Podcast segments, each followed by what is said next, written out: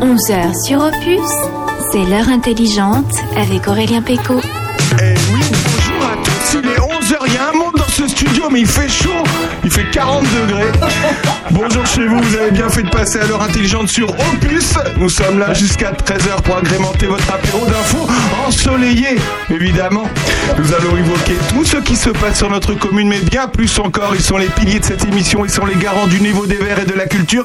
Sandrine Manteau, bonjour. François Jandot, salut François. Bonjour. On leur a proposé de passer à l'heure intelligente pour prendre l'apéro à nos côtés. Évidemment, ils ont répondu présent, évidemment. Marianne Richer et Daniel Collard sont avec nous. Bonjour. Bonjour. Bonjour. Ils font partie du comité des fêtes de Charny. La saison des lotos fêtes et autres apéros concerts vont reprendre. Prenez vos agendas, on va vous donner envie d'aller faire la fête à Charny.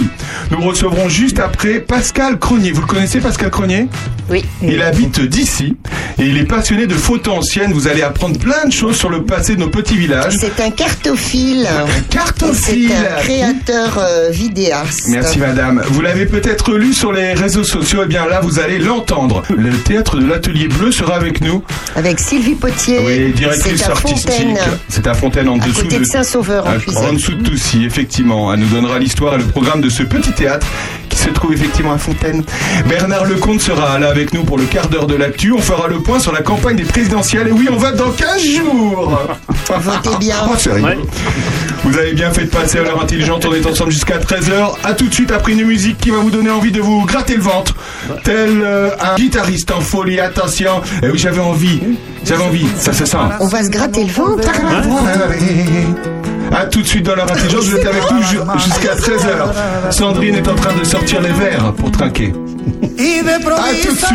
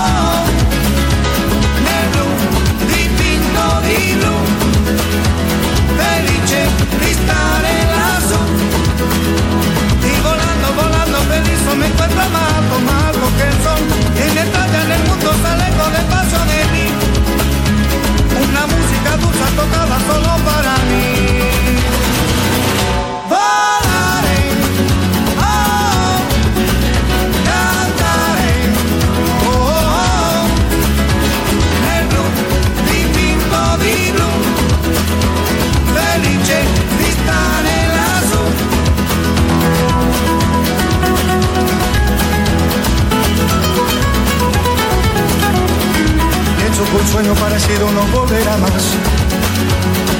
Y me pintaba la mano y la cara de azul. Y de improviso el viento rápido me llevó.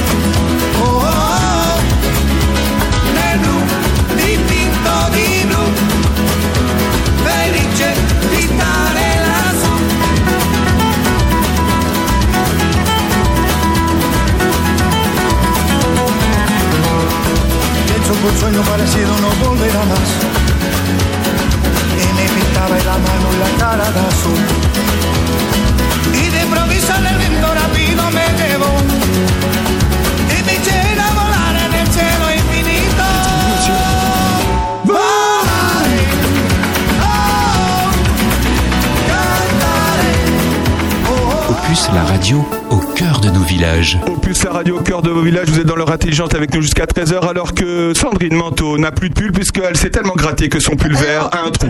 Voilà, alors d'ailleurs ça m'a fait penser à quelque chose. Tu nous disais de nous gratter le ventre pendant toute Alors la ça c'est les seins, c'est pas le ventre. Non, non, euh, oh bah, Ouais, Excuse-moi, ça fait Oh, longtemps que Dame, je, je faux, sais plus trop où c'est. Hein. Et je vais vous dire que c'est ce que j'ai fait. Et maintenant j'ai le ventre tout rouge. Et ça m'a fait penser à quelque chose. J'ai mes vieilles copines, mes vieux copains, ils me disaient, quand ils étaient petits, ils disaient, Mamie, je m'ennuie. Et ils disaient, eh ben, t'as qu'à te gratter les jambes jusqu'à t'en faire des bas rouges.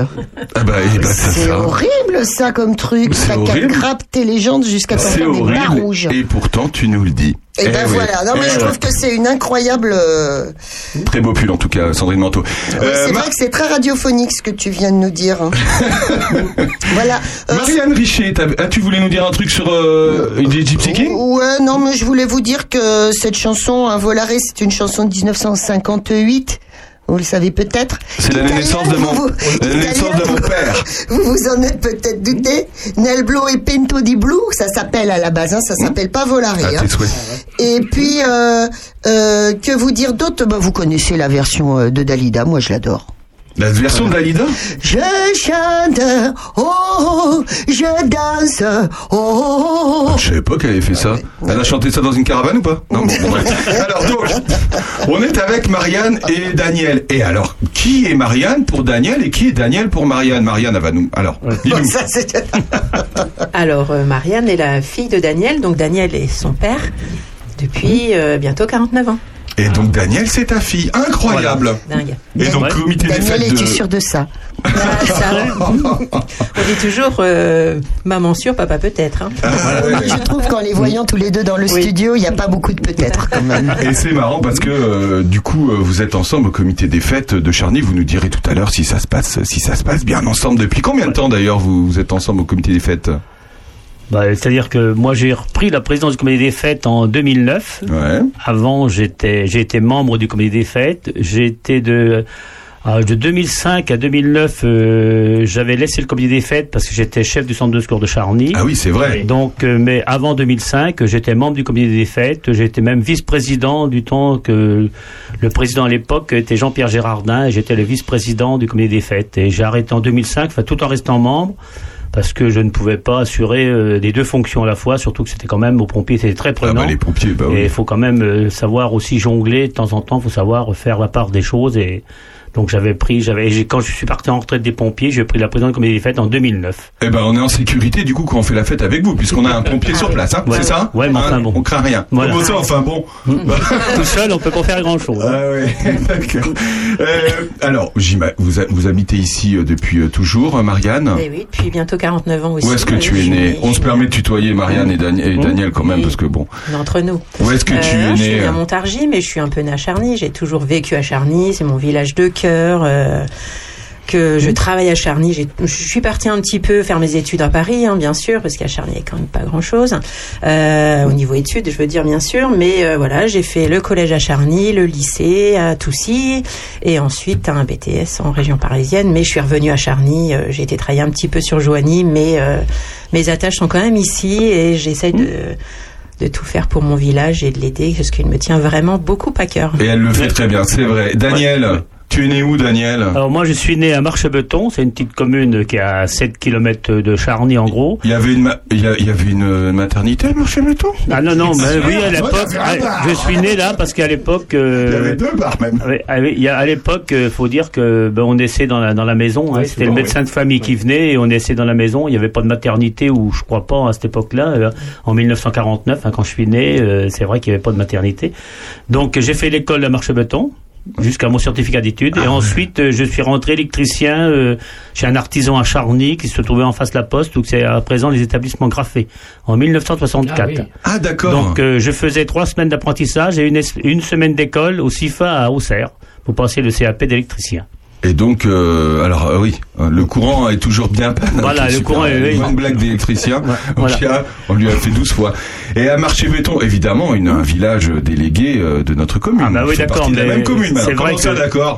Mais quand c'était un village délégué, mais quand on voit, quand je l'ai connu et puis qu'on voit aujourd'hui, euh, on voit vraiment que c'est le désert de nos campagnes. Qu'est-ce qu'il y avait à Marché Béton avant Ben, moi, j'ai connu à Marché Béton quand j'allais à l'école. Il y avait deux classes. Il y avait, je sais pas, peut-être 50, 60 enfants à l'école. Ah ouais. Il y avait un maréchal, hein. il y avait une épicerie, il y avait deux cafés, il y avait un mécanicien, il y avait un bourrelier, je crois, et un, un menuisier.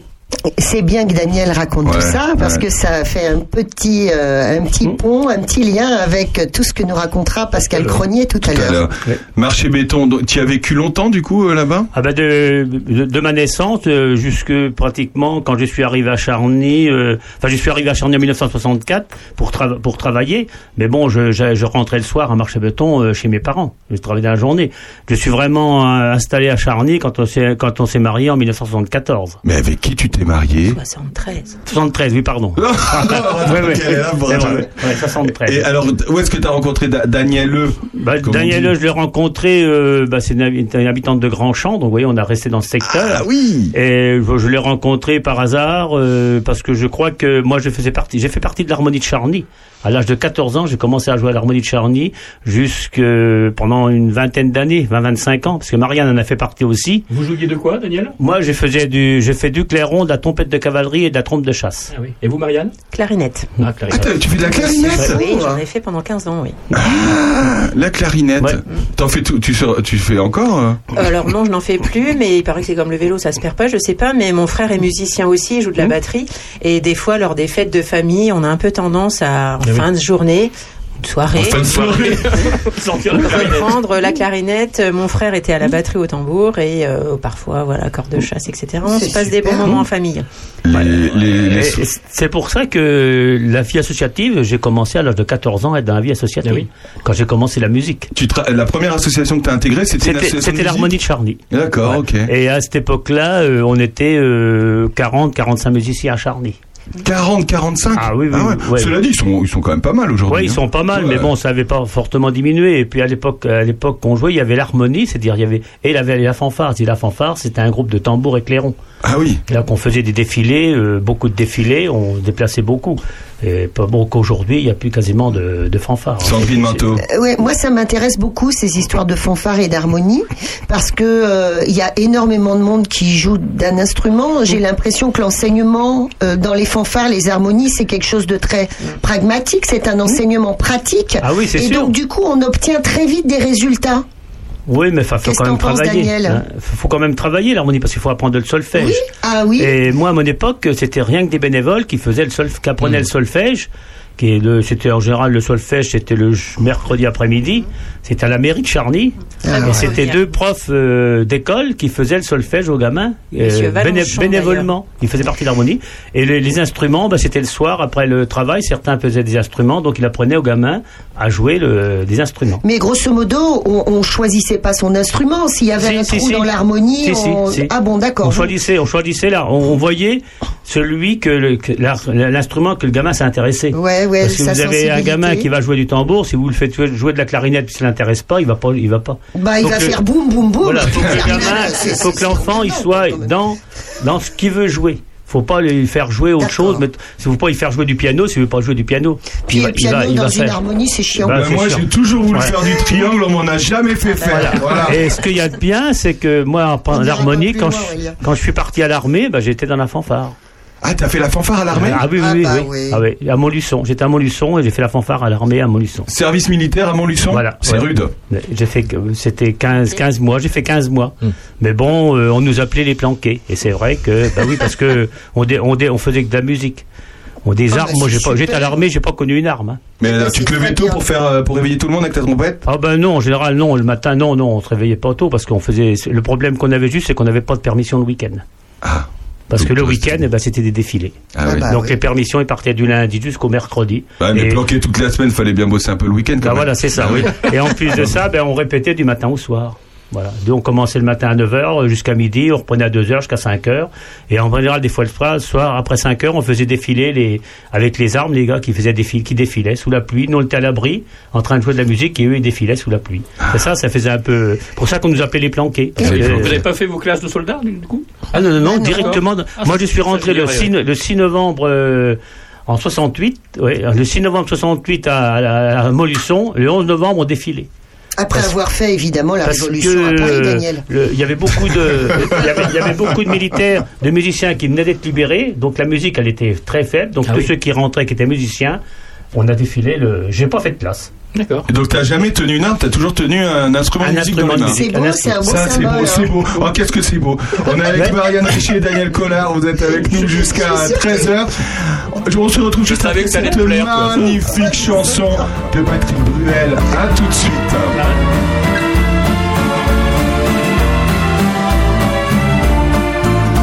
Je ne sais pourquoi elle allait danser à Saint-Jean, aux musettes. Mais quand ce gars lui a pris un baiser, elle frissonnait, était chippée. Comment ne pas perdre la tête, serrée par des bras audacieux, car l'on croit toujours aux doux mots d'amour quand ils sont dits avec les yeux. Elle trouvait le plus beau de Saint-Jean. Elle restait grisée, sans volonté, sous ses baisers. Sans plus réfléchir, elle lui donnait le meilleur de son être. Beau parleur, chaque fois qu'il mentait, elle le savait, mais elle l'aimait. Comment ne pas perdre la tête Serré par des bras audacieux. Car l'on croit toujours aux doux mots d'amour Quand ils sont dits avec les yeux. Elle qui aimait tant Elle le trouvait le plus beau de Saint-Jean Elle restait grisée Sans volonté Sous ses baisers mais hélas, à Saint-Jean comme ailleurs, un serment avec un leurre. Elle était folle de croire au bonheur et de vouloir garder son cœur. Comment ne pas perdre la tête, serrée par des bras audacieux? Car l'on croit toujours aux doux mots d'amour quand ils sont dits avec les yeux. Elle le trouvait le plus beau de Saint-Jean. Elle restait grisée, sans volonté, sous ses baisers. On est bien empuisé. Oh, qu'est-ce qu'on est bien avait empuisé avec Patrick J'ai mis cette chanson évidemment parce que Marianne est fan de Patrick Bruel. Et comme Sandrine Manteau qui est fan de cette chanson de Patrick Bruel. Non, c'est pas une chanson de Patrick Bruel. Bon sang, ça y est, j'ai sauté de mon siège. C'est une chanson qui a été interprétée, euh, on va dire, euh, euh, fort honnêtement par Patrick Bruel. C'est pas sa meilleure chanson quand même, Marianne. Faut pas, pas la exagérer. c'est meilleure, sa mais elle est pas meilleure. mal. Parce qu'en concert, on Ouais. danse dessus. Bah oui, Ouais. c'est ça. Bah, il a été malin sur ce coup-là, le Patrick. Hein. On va pas lui dire. Ça a un peu relancé sa carrière quand même. nous a ressorti. Il était un peu dans le creux de la vague. Il a fait ça. Bon, d'accord, très bien. Moi, je vais rien dire parce que j'adore. cette chanson. Ça a été euh, le grand. ben, D'ailleurs, c'est extraordinaire parce que tout à l'heure, ma chronique parle de 42. 42, c'est une année dure en France, hein, parce que euh, parce que Vichy a du mal à contenir en fait euh, l'autorité nazie. Et en 42, on peut se dire que les Français ont eu une petite bulle d'oxygène en dansant euh, sur cette chanson. En 43, ils danseront sur le petit vin blanc. C'est Voilà. autre chose. Ah ouais. Mais en 42, elle a été créée cette chanson euh, par Lucienne de Lille. C'est Lucienne. beau ça. Ah, ouais. Lucienne de Lille, elle était pas comme ça, Lucienne de Lille. Elle était pas Lucienne. Ouais. Elle était très élégante, Lucienne de Lille. Elle était classe, elle était élégante, elle était un petit peu bon. Euh, c'est une chanson qui a été créée, et ça je, je l'ai découvert, hein, en 1937. Elle a changé de titre en fait. Au début c'était les Barbeaux de Saint-Jean, par la suite c'est Mon Costaud de Saint-Jean. Alors ça c'est pas terrible. Et chantée par une nana, euh, Jeanne, Jeanne Chacun. Alors là je la mets de côté, cette petite nana, j'irai voir un petit peu qui elle est plus tard parce que moi je connaissais pas. Alors elle n'a pas accroché le public au début cette chanson parce que justement les paroles sont jugées trop populaires. Et alors il y a un type qui s'appelle Léon Agel en 42 qui a réécrit la chanson qui voilà, elle devient beaucoup plus mignonne. Et alors, euh, euh, euh, Carrara, qui était un grand compositeur de l'époque, euh, va la dédier à son épouse Suzanne, voilà. Et apparemment, voilà, parce que tout à l'heure, Marianne elle me dit pourquoi ça s'appelle Saint-Jean? Moi, je lui ai dit, bah, ça doit être parce qu'on danse au feu de Saint-Jean. Et ben, pas du tout. Figure-toi, chère Marianne, c'est parce qu'en fait, ils se sont jurés de se marier dans une auberge de Saint-Jean au bois, dans la forêt de Compiègne. Euh, C'est un peu symbolique aussi, hein, parce que Compiègne, euh, si vous le savez pas, il y avait euh, un énorme camp euh, euh, à Compiègne qui est de sinistre mémoire. Voilà. Très belle historique de cette chanson. D'ailleurs, ça nous fait une super transition puisque euh, au mois de juin, le comité des fêtes de Charny organise une fête et il va y avoir un énorme feu. Bah voilà, c'est super. Voilà. Qu'est-ce qui va se passer au mois de juin? Ça y est, on retrouve la fête de l'été. Et oui, alors on retrouve la fête de l'été le samedi 18 juin, donc euh, au pati, au- pas du tout d'ailleurs. Euh, au plan d'eau, au plan Ah, d'eau. Plan d'eau, super. bien sûr. On adore. Au plan d'eau, on adore cette fête. Euh, Il y a beaucoup de monde qui vient d'ailleurs. Euh, alors nous, elle va commencer euh, vers les 16 heures à peu près. Euh, on espère euh, avoir pas mal de de comment de personnes extérieures qui viennent, notamment les jeux en bois de Saint-Fargeau, euh, les des chiens de traîneau également. Ah ouais C'est vrai qu'au feu de Saint-Jean, des chiens de traîneau, c'est l'époque. c'est l'époque. C'est l'époque. oui. Euh, Bah, on va faire un marché du terroir, quoi. Comme voilà, on- fait un Ah, vous marché allez du faire un petit terroir. marché, la voilà, première fois. Marché du exactement, terroir. la Et première puis fois. une exposition de Non. vieilles voitures, en principe. non. euh, C'est pas la première fois le marché de terroir? Ah non, c'est pas pour ma Ah. On l'avait Non, fait il y a, il y a- deux ans, il y a deux ans, on Enfin, l'avait fait. il y a trois ans. Ah, en ouais, d'accord. 2019, on avait fait. D'accord. Ouais, on avait commencé là. ouais. Et puis après, ben, un repas. Alors après un repas, donc une paella, hein, le- les gens aiment beaucoup la paella, donc Excellent. on revient sur la paella. On, voilà, on a un Pourquoi vous aviez fait d'autres trucs auparavant? Oui, on avait déjà fait barbecue, par exemple, Ouais, barbecue ouais. géant. On avait fait jambon à la broche, on avait Aussi. fait. Ouais. Mais bon, paella, paella c'est un la truc. paella. Il aime bien la paella. Et en plus, euh, la paella est faite par un, par une, une association, enfin, c'est une société. C'est un, enfin, une société, c'est Monsieur c'est Paco Paella, et c'est un gars, ils font que des paellas. Ah ouais. Ils font une moyenne de, par week-end entre, enfin, quand c'est la bonne saison, entre 1000 et 1500 paellas par week-end. Ah oui, Ouais, donc, ouais. Ah Ouais, ouais. Ça, ça en fait de la crevette. Ouais. Et euh, donc il va y avoir évidemment, et puis alors le groupe Mosaïque. Voilà le groupe Mosaïque qui va animer le, le bal après le, enfin après pendant la paella, il va animer le, la soirée. Alors ça, Donc avant il y a soirée cabaret avec les danseuses et puis après il y a le bal et le feu de Saint-Jean qui sera allumé vers les 23 h Ah ouais. Voilà. Et pendant la soirée, attention.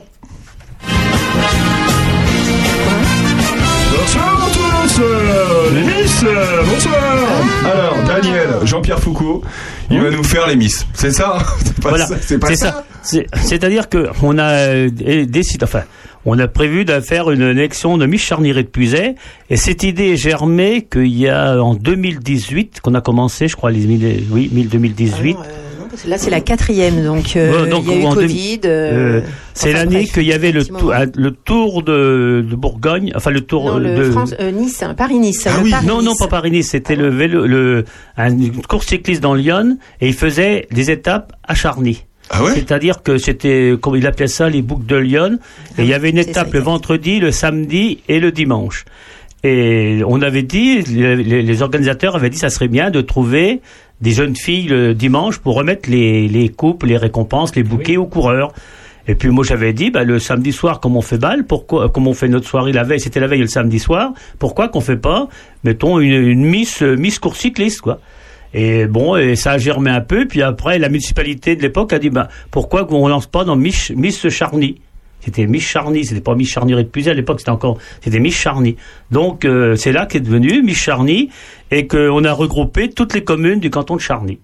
Ah ça s'est passé comme ça Ouais, c'est passé comme ça. L'élection de Miss Charny est, partie du- du- du- d'une course cycliste qui se déroulait à Charny. Alors, et cette année, si on veut s'inscrire euh, à Miss, euh, Alors, moi si je veux m'inscrire, je fais comment Alors, si tu veux t'inscrire, Aurélien, euh, donc il- les Ça, jeunes filles, on leur demande. Alors, on nous demande, euh, du coup, ça fait donc la quatrième année que je m'en occupe. Je suis euh, entourée, hein, bien sûr. Hein, je suis pas toute seule, hein, loin de là. Euh, on nous a demandé, du coup, élection de Mister Charnieret de Ah oui, Ah bon Ouais, on nous a demandé et là aussi euh, Miss euh, Senior Charnieret. Ah bah oui, ça me Ah, plairait bien de le faire. Hum. Tu sais, Marianne, Ouais. les mamies, Ouais. comment ça s'appelle euh, Tu sais, l'élection Oui, de mamie, euh, Oui. je sais pas quoi. Comment c'est Super mamie, Super ça Super s'appelle. mamie. Ouais, il y aurait une super mamie charnie. Alors là, j'adorerais ça. Alors ça, c'est un truc que j'aimerais bien Ah euh, mettre en place, effectivement, l'élection de Miss euh, Super Mamie. Ah, en fait, on n'avait pas fait les mamies, on avait fait les femmes éternelles. Voilà. Mais Oui, genre c'est euh, vrai. 50-60, quoi. Mais effectivement, à sympa. 80, ça, va Ah rigolo.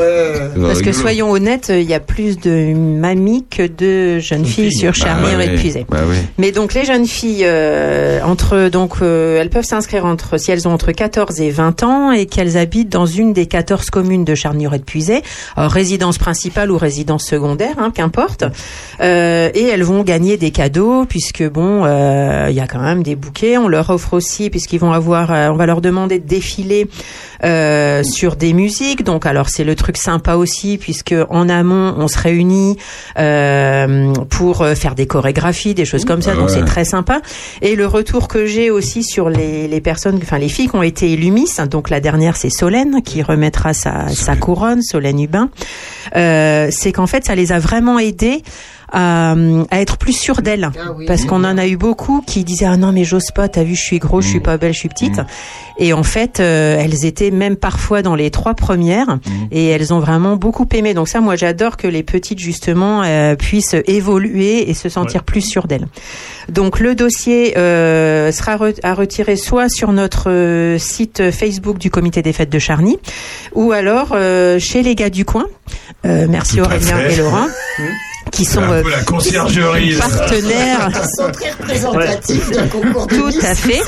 Oui. So- ouais. Moi, je veux bien mettre une robe, y a pas de problème. Hein. Donc elles pourront retirer leur dossier d'inscription euh, chez les gars du coin et les rendre avant euh, le samedi 27 mai. Alors on espère avoir quand même pas mal de Ouais. filles qui s'inscrivent. C'est très sympathique. Ouais, on aimerait Ouais, bien. La première année, il y en avait trois. Et euh, les, les, deux, les deux années suivantes, on en avait huit à chaque fois. Ah, bah, Donc c'était sympa. Et on offre les, les tenues de soirée. Voilà, Ah les ouais. filles, on leur demande de défiler en tenue euh, classique chez elles, de, à elles, pardon, et on leur offrira leur, leur robe de soirée. euh, voilà. Puis alors elles sont maquillées, donc on fait appel aux artisans commerçants de Charny, bien sûr, Charnieret de Puiset, donc les coiffeuses, les esthéticiennes, euh, voilà, toutes ces gens-là qui viennent nous aider. Donc c'est aussi important. On leur fait leur publicité aussi bien. en même temps. C'est euh, voilà, c'est vraiment un groupement euh, du comité des fêtes, de la municipalité et des artisans commerçants. C'est très important. Daniel Voilà, c'est moi qui présente les Miss. Bon, euh, c'est c'est l'histoire de parler dans le micro. Comment ça, c'est histoire de parler d'un micro Aurélien, Ouais. je trouve que Daniel a un petit côté euh, Michel Foucault. Et- Michel Foucault. Non, c'est pas C'est- Michel. C'est Jean-Pierre, mais c'est pas grave. Jean-Pierre. Ah Michel Foucault, c'est mon philosophe préféré. Ok, super. J'ai C'est essayé le de... philosophe des fous. Ouais. Oui, mais j'ai... Et c'est et c'est Daniel qui présente. Eh ben oui. Voilà, qu'on Ah, présente les, Foucault, jeunes filles. Alors c'est vrai qu'au départ, euh, ils sont un peu tremblotantes quand on les voit dans, dans l'arrière de- du podium. Et donc on les voit un peu tremblotantes et après bon bah je les rassure, je dis mais ça on va pas vous manger, c'est Bah rien. oui. Bon, c'est vrai qu'ils passent devant du public des gens et qui les encouragent, d'autres plus que d'autres et ça pas fait facile. beaucoup. hein. Ça Mais doit tu pas sais. Michel, l'année prochaine... Daniel. Euh, Daniel, pas Michel Foucault, Daniel Foucault, euh, Daniel... euh, Ouais. Quand tu, pré- quand tu présenteras Super Mamie l'année prochaine, elles seront aussi tremblotantes. Ah, Non, c'est pas grave. Ah oui, ouais, d'accord. ouais, ouais, d'accord. Pour d'autres raisons. Ouais, D'accord, c'est ça qu'elle veut dire. D'accord. Ouais. Elle est du Loiret. Pour le justement, on fait appel aussi aux autres petites aux, aux communes de Charnure et de Puiset, surtout pour le jument du jury. Ah Parce oui. que on ne veut pas, enfin, je- en tant que Ah oui. président, je ne veux pas que ça soit que des gens de Charny même qui jugent les jeunes filles. Mais tu as Faut tout pas faire de... Donc on fait appel, au, on va faire appel au, au- 14. à tous les membres des comités, des, enfin des comités des fêtes, même d'autres associations, qui veulent bien venir faire partie du jury, et même s'ils veulent faire, faire partie du groupe d'organisation, du groupe d'organisation, on est prêt à les accueillir. Hein, Bah, moi, parce j'y que- étais dans le jury en 2019, c'est ça C'était Ouais. très sympa. Ah ouais. Ouais, ouais. J'ai mis des notes T'as été rude Hein T'as été rude Hyper rude. été Ouais. euh, Hyper rude. conciliant quand même Moi, j'ai voté pour Daniel, mais il le sait pas, j'ai mis des notes pour Daniel. Ouais, toujours avec Marianne Richier et Daniel Collard. On se retrouve dans un instant, juste après. Celle-là, elle est belle. Oh là là. Ok, c'est beau. À tout de suite. On s'était dit rendez-vous dans dix ans. Même jour, même heure, même pomme. 30 ans. Sur les marches de la place des grands hommes. Le jour est venu et moi aussi. Mais je veux pas être le premier. on n'avait plus rien à se dire. Et si, et si, je fais des détours dans le quartier. C'est fou ce qu'un crépuscule de printemps rappelle le même crépuscule d'il y a dix ans. Trottoir usé par les regards baissés. Qu'est-ce que j'ai fait de ces années? J'ai pas flotté tranquille sur l'eau. J'ai pas nagé le vent dans le dos. Dernière ligne droite, la rue souffle. Combien sont là? 4, 3, 2, 1, 0. On s'était dit rendez-vous dans 10 ans. Même jour, même heure, même pas. Aura 30 ans. Sur les marches de la place des grands hommes. J'avais eu si souvent envie d'elle. La belle Séverine me regardera-t-elle Eric voulait explorer le subconscient.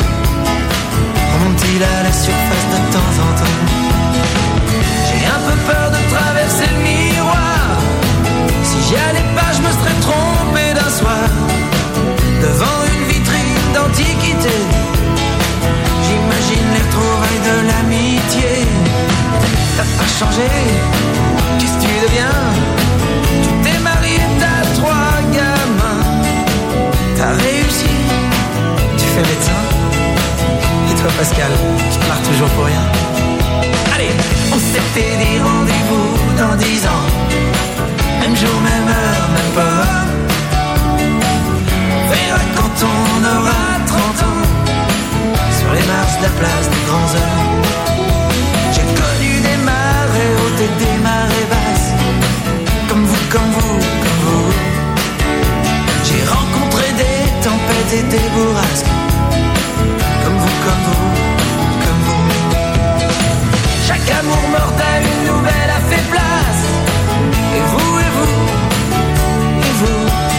Toi, Marco, qui ambitionnais simplement être heureux dans la vie. As-tu réussi ton pari? Et toi, François, et toi, Laurence, et toi, Marion, et toi, Gégé, et toi, Bruno, et toi, Evelyne? Et ben, c'est formidable, les copains. On s'est tout dit, on serre la main. Peut pas mettre dix ans sur table. Comme on étale ses lettres au Scrabble. Dans la vitrine, je vois le reflet d'une lycéenne derrière moi. Elle part à gauche, je la suivrai. Si c'est à droite, Moi, l'avantage, c'est que je viens tous les matins. Attendez-moi. Attendez-moi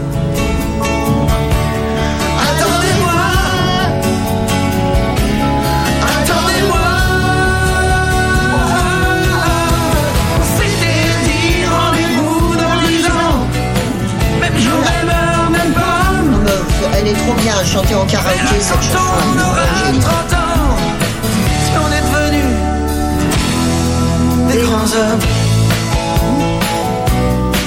Des grands hommes. Des grands hommes La radio au cœur de nos villages. La radio au cœur de village, la radio au cœur de la nostalgie de l'école. Oh, Qu'est-ce que c'est beau cette chanson Tout le monde pleure. On est tous en train de chialer. Nous aussi, on aimerait euh, revoir, ou pas d'ailleurs, les gens avec qui on était au collège. Voilà. Euh, on est toujours avec Marianne Richer et Daniel Collard. Daniel, euh, le masque, le casque est bien mis. Oui, le casque est bien mis pour Daniel. Attends, oui. euh, mais euh, Marianne, elle me... parce qu'on a quand même une petite copine qui est là avec nous dans le studio. Aurélia Charpentier. Aurélia Charpentier. Et toutes les deux, c'est des grandes copines. Et elles se, elles se sont. Oh, Raconte-nous votre histoire. Elles font tous les concerts de. Patrick Bruel ensemble. Déjà, nous avons tous les concerts de Patrick Bruel ensemble, on danse ensemble au concert. Non, euh, oui, oui, oui, c'est une amie de toujours, puisqu'elle est de Charny également. Elle était présidente d'une association. Présidente de l'USCOP, Aurélia. Euh, C'est quoi l'USCOP? Moi, je sais pas. L'Union. Sp- Vas-y, je te laisse. C'est les sections de sport. C'est les- toutes Ouais. les sections sport, voilà. D'accord. Et comme c'était un petit peu difficile, euh, le président a arrêté. Donc Aurélia, qui est aussi très associative et qui aime beaucoup son village autant que moi et autant Ouais. que mon père, euh, n'a pas voulu laisser euh, plonger l'USCOP et s'est dit allez, j'y vais. Et elle est, ouais. Et, Et elle fait du tennis. Non, mais elle reviendra, tu, tu reviendras nous Ah parler bah oui, de tout ça, c'est mieux. mais oui. Parlez-nous de, tu dis que vous, vous, êtes copines depuis toujours, vous êtes jamais quittés.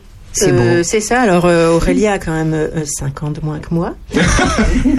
On dirait. Donc euh, voilà, elle, elle me doit le respect. Ah oui, c'est vrai.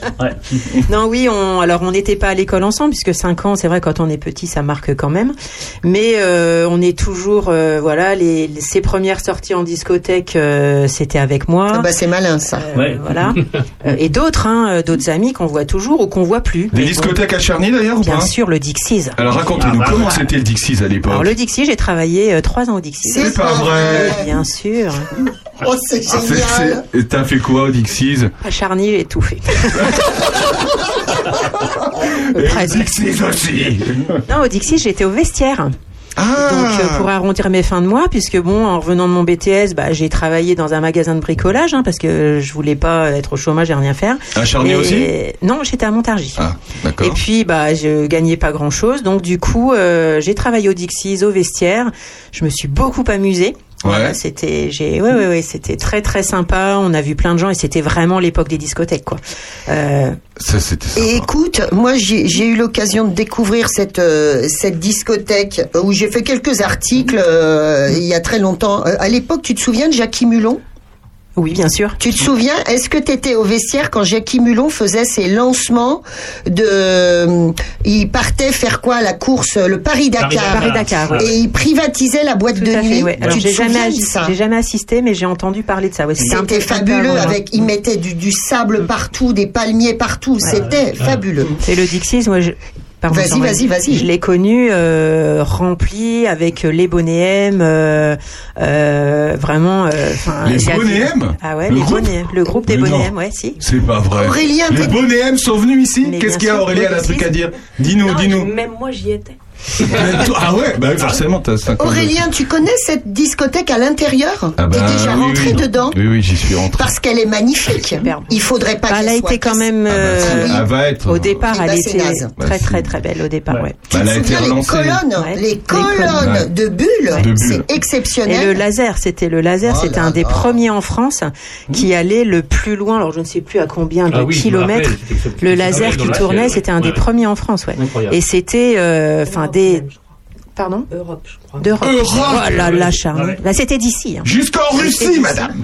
Et les petits salons, Ouais. les petits euh, salons oui. ronds, euh, Mmh. bleu ciel, alors ça, c'était la salle bleue au fond. bien Ouais. bleu ciel lamé. Au fond, Ouais. ouais, c'était Magnifique. Pour les acariens, c'est au top. Ah bah c'est Ah bah de toute façon, fallait. J'ai eu l'occasion de la voir euh, en journée, la discothèque. Ouais. C'est- C'est moyen. Ouais, bah voilà. Voilà. Mais franchement, c'est- c'était d'ailleurs, Qu'est-ce je pense que tous ceux qui sont allés au Dixies ont forcément rencontré leur mari au Dixies. Oui. euh, euh, voilà. on- Accompagné ou pas euh, Oui. non, c'était des super beaux souvenirs. D'ailleurs, euh, veux changer de mari aussi. je salue euh, Jackie. Cupiec d'ailleurs.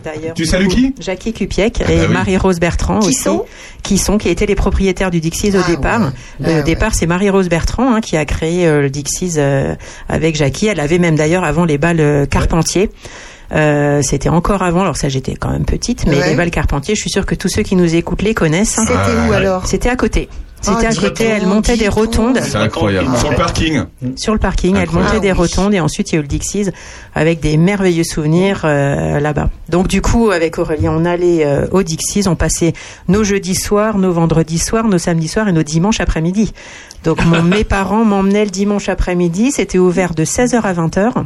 Et c'était ouais. de la danse de salon Pas du tout. Non, non C'était vraiment comme le samedi soir, mais il y avait Ah un ouais. peu moins d'alcool, il y avait des gens un peu plus jeunes et c'était très très sympa, des Et est-ce que vous super y êtes retourné en 2019 quand ça a réouvert, Oui. avant que ça ferme évidemment euh, cause Covid, mais euh, en Ouais. 2019 vous y êtes retourné? On y retournait toutes les deux évidemment. et du coup la nostalgie. Euh, Bah, c'est ce qu'il c'était voulait faire. Il Ouais, voulait faire du vintage. Ouais. La nostalgie vraiment, mais c'était quand même Ah pas ouais. pareil. Pareil, C'était ouais. pas Ouais. pareil. Mais euh, donc voilà, donc euh, oui, on est dans les mêmes associations, on est euh, tout le temps ensemble et tout le temps aussi à se battre pour notre village, pour qu'ils vivent toutes les deux C'est ça ce comme que moi. tu dis, Marianne. Tiens, tant qu'on parle de balles, Daniel, il y avait un bal à Charny. Bah, il y avait des balles, euh, oui, allez, enfin, moi j'ai connu, il y avait des balles, c'était un entrepreneur de balles qui montait, il y avait, parce qu'à Charny, il y avait plusieurs fêtes. Hein. Il y avait la Saint-Pierre qui se déroulait sur le Paty, le premier week-end de juillet. Il y avait la fête de, le, la fête de la gare ou qui est à la gare, enfin Ah, la fête la gare. la gare. Ah ouais. Ils appelaient, il y avait la fête que j'ai connue, la fête euh, de la montagne, c'était vers le, où qu'il y a le garage que Plante Folle aujourd'hui. Donc là, il y avait une, une rotonde de montée, un chapiteau, enfin une rotonde, c'est une rotonde, hein. et il y avait des orchestres qui venaient, et il y avait la il y avait la fête de la rue des Ponts. Ah oui, dis donc. La y fête libre de la a commune de la rue des Ponts qui se passait dans les prés où c'est qu'il y a le plan d'eau actuellement. Et là où il y a actuellement Cousin, là, il y avait un bal aussi, non? Là, bah, c'était le bal, c'était le bal de la foire de Saint-Simon. Ah voilà, c'est Quand ça. il y avait la Saint-Simon, le- tous les soirs, n'importe quel jour que ça tombait de la semaine, je me rappelle, il y avait, bon, après, ça commençait le week-end, parce que le soir de la Saint-Simon, il y avait plus grand, il y avait pas grand monde, forcément, les gens, ils travaillaient, donc, mais moi, j'ai connu, euh, j'ai vu les balles le soir de la Saint-Simon, euh, voilà, avec les autoscotters, euh, et ça se déroulait au Les Kiakuza actuellement. autoscotaires. Ah, J'adore ce mot. Alors, Ah, là, ah, alors là, là, absolument que j'intervienne. Ah, autoscotaire, Ma, ma, attention. ma C'est grand-mère, un autoscotaire. ma grand-mère et mon grand-père qui ont habité la Tonnerre-en-Puisée toute leur vie ont toujours dit autoscoter. Et je suis ravi, Daniel, de vous entendre prononcer ce mot parce qu'à chaque fois que je l'évoque moi, je me fais foutre de moi. Oui. C'est quoi Et- un D'ailleurs, ces autoscoteur petits enfants. C'est les se autotamponneuses. C'est pas Et, vrai. et en fait, autoscoter, en en Belgique, on dit beaucoup c'est ça, et ici, en Puisée, on dit aussi pas mal autoscoter. Ah, Tu vois, Aurélien Ah, j'adore ce mot. C'est C'est c'est c'est- Ça s'écrit comme scooter, en fait, c'est autoscooter. pas Voilà. vrai. Mais ça Non, avance pareil. Moi, j'ai connu toutes ces, toutes ces fêtes-là, hein. c'était vraiment, Et la choucroute au marché couvert ah, oui, il y avait la choucroute au marché couvert. Qu'est-ce que c'est que cette histoire de choucroute ben, la choucroute, c'était d'ailleurs, euh, c'était le, le, le- le foot et la musique qui s'associaient, deux, qui s'associaient pour faire une choucroute, une soirée choucroute, Ah oui. avec un orchestre, toi. et on faisait euh, 5 600 choucroutes sous le marché Oh couvert. là là là. Et ça allait donc Et- actuellement de Cousin jusqu'à la Bah, totalité, enfin tout le bâtiment tout le actuel bâtiment hein, était, voilà. était rempli. Parce que le bâtiment actuel, c'est simplement la rénovation d'une vieille, d'une Voilà, ancienne c'était à l'époque, on appelait ça le marché couvert parce que moi j'ai connu euh, le marché le marché de, de- le marché qui a lieu le mardi, c'était le mardi après-midi.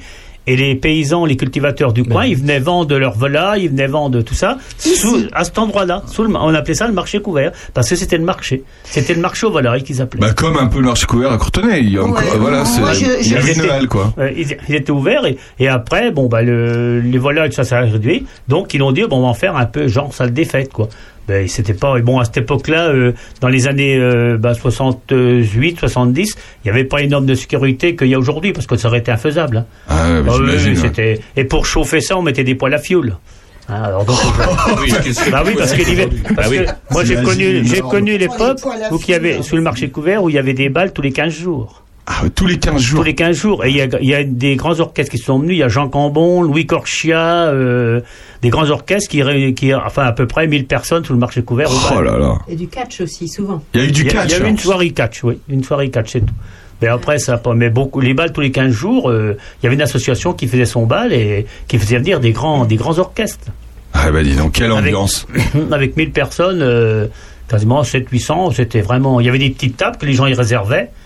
Et la réservation des petites tables se faisait au café du PMU. Ah, en plus. En ah, plus. voilà. Ouais. C'était à cette époque-là, c'était Maurice Michaud qui faisait Ah, la Michaud, ouais. Ouais, qui faisait la réservation des tables pour les gens qui, qui voulaient être assis. Bon, des autres, ils voulaient Et pas. maintenant, ils font la réservation des Miss. Voilà. Voilà. Exactement. On est avec le comité des fêtes de Charny encore pendant quelques minutes. Restez avec nous. Ouais. On se retrouve dans l'heure intelligente jusqu'à 13h. Avec, après- juste après Jimmy Cliff. À tout de suite. Reggae night. You live on your love. So turn on the light, make it shine bright. And listen to this. Jam it.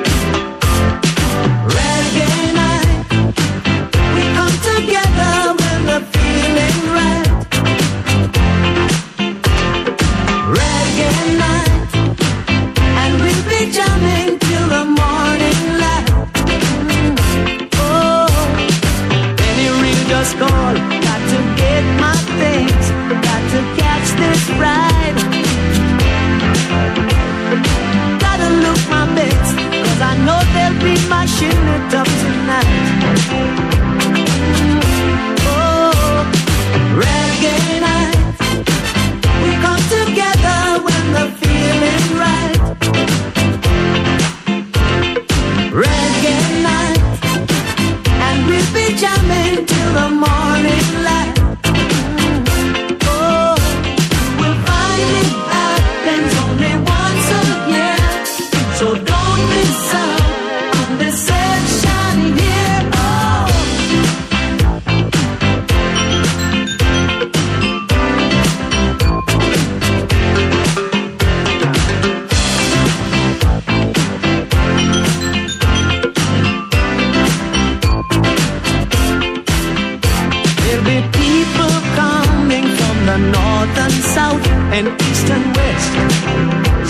The best man. Now lightning strikes at eight, so you better not be late for this rubber ducking, rocking, jamming,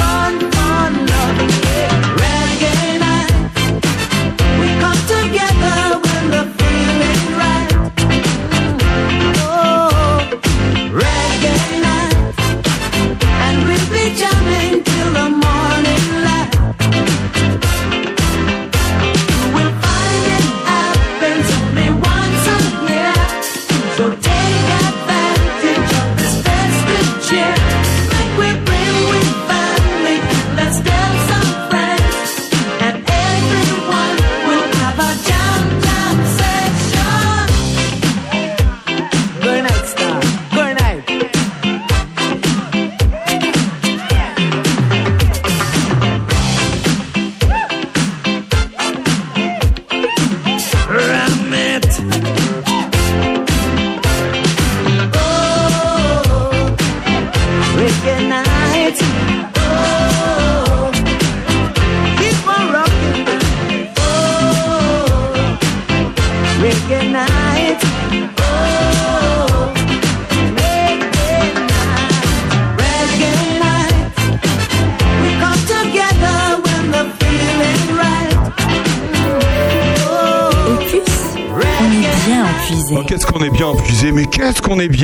acharné avec le comité des fêtes, Marianne Richer et Daniel Collat. Ça va toujours, ça vous Ah plaît bah ça va, c'est très bien, parfait. Ça va, Daniel, Ouais, merci ça pour va. tous ces souvenirs, hein, tous ces souvenirs Oui. de Dan- Daniel, il a les yeux qui pétillent.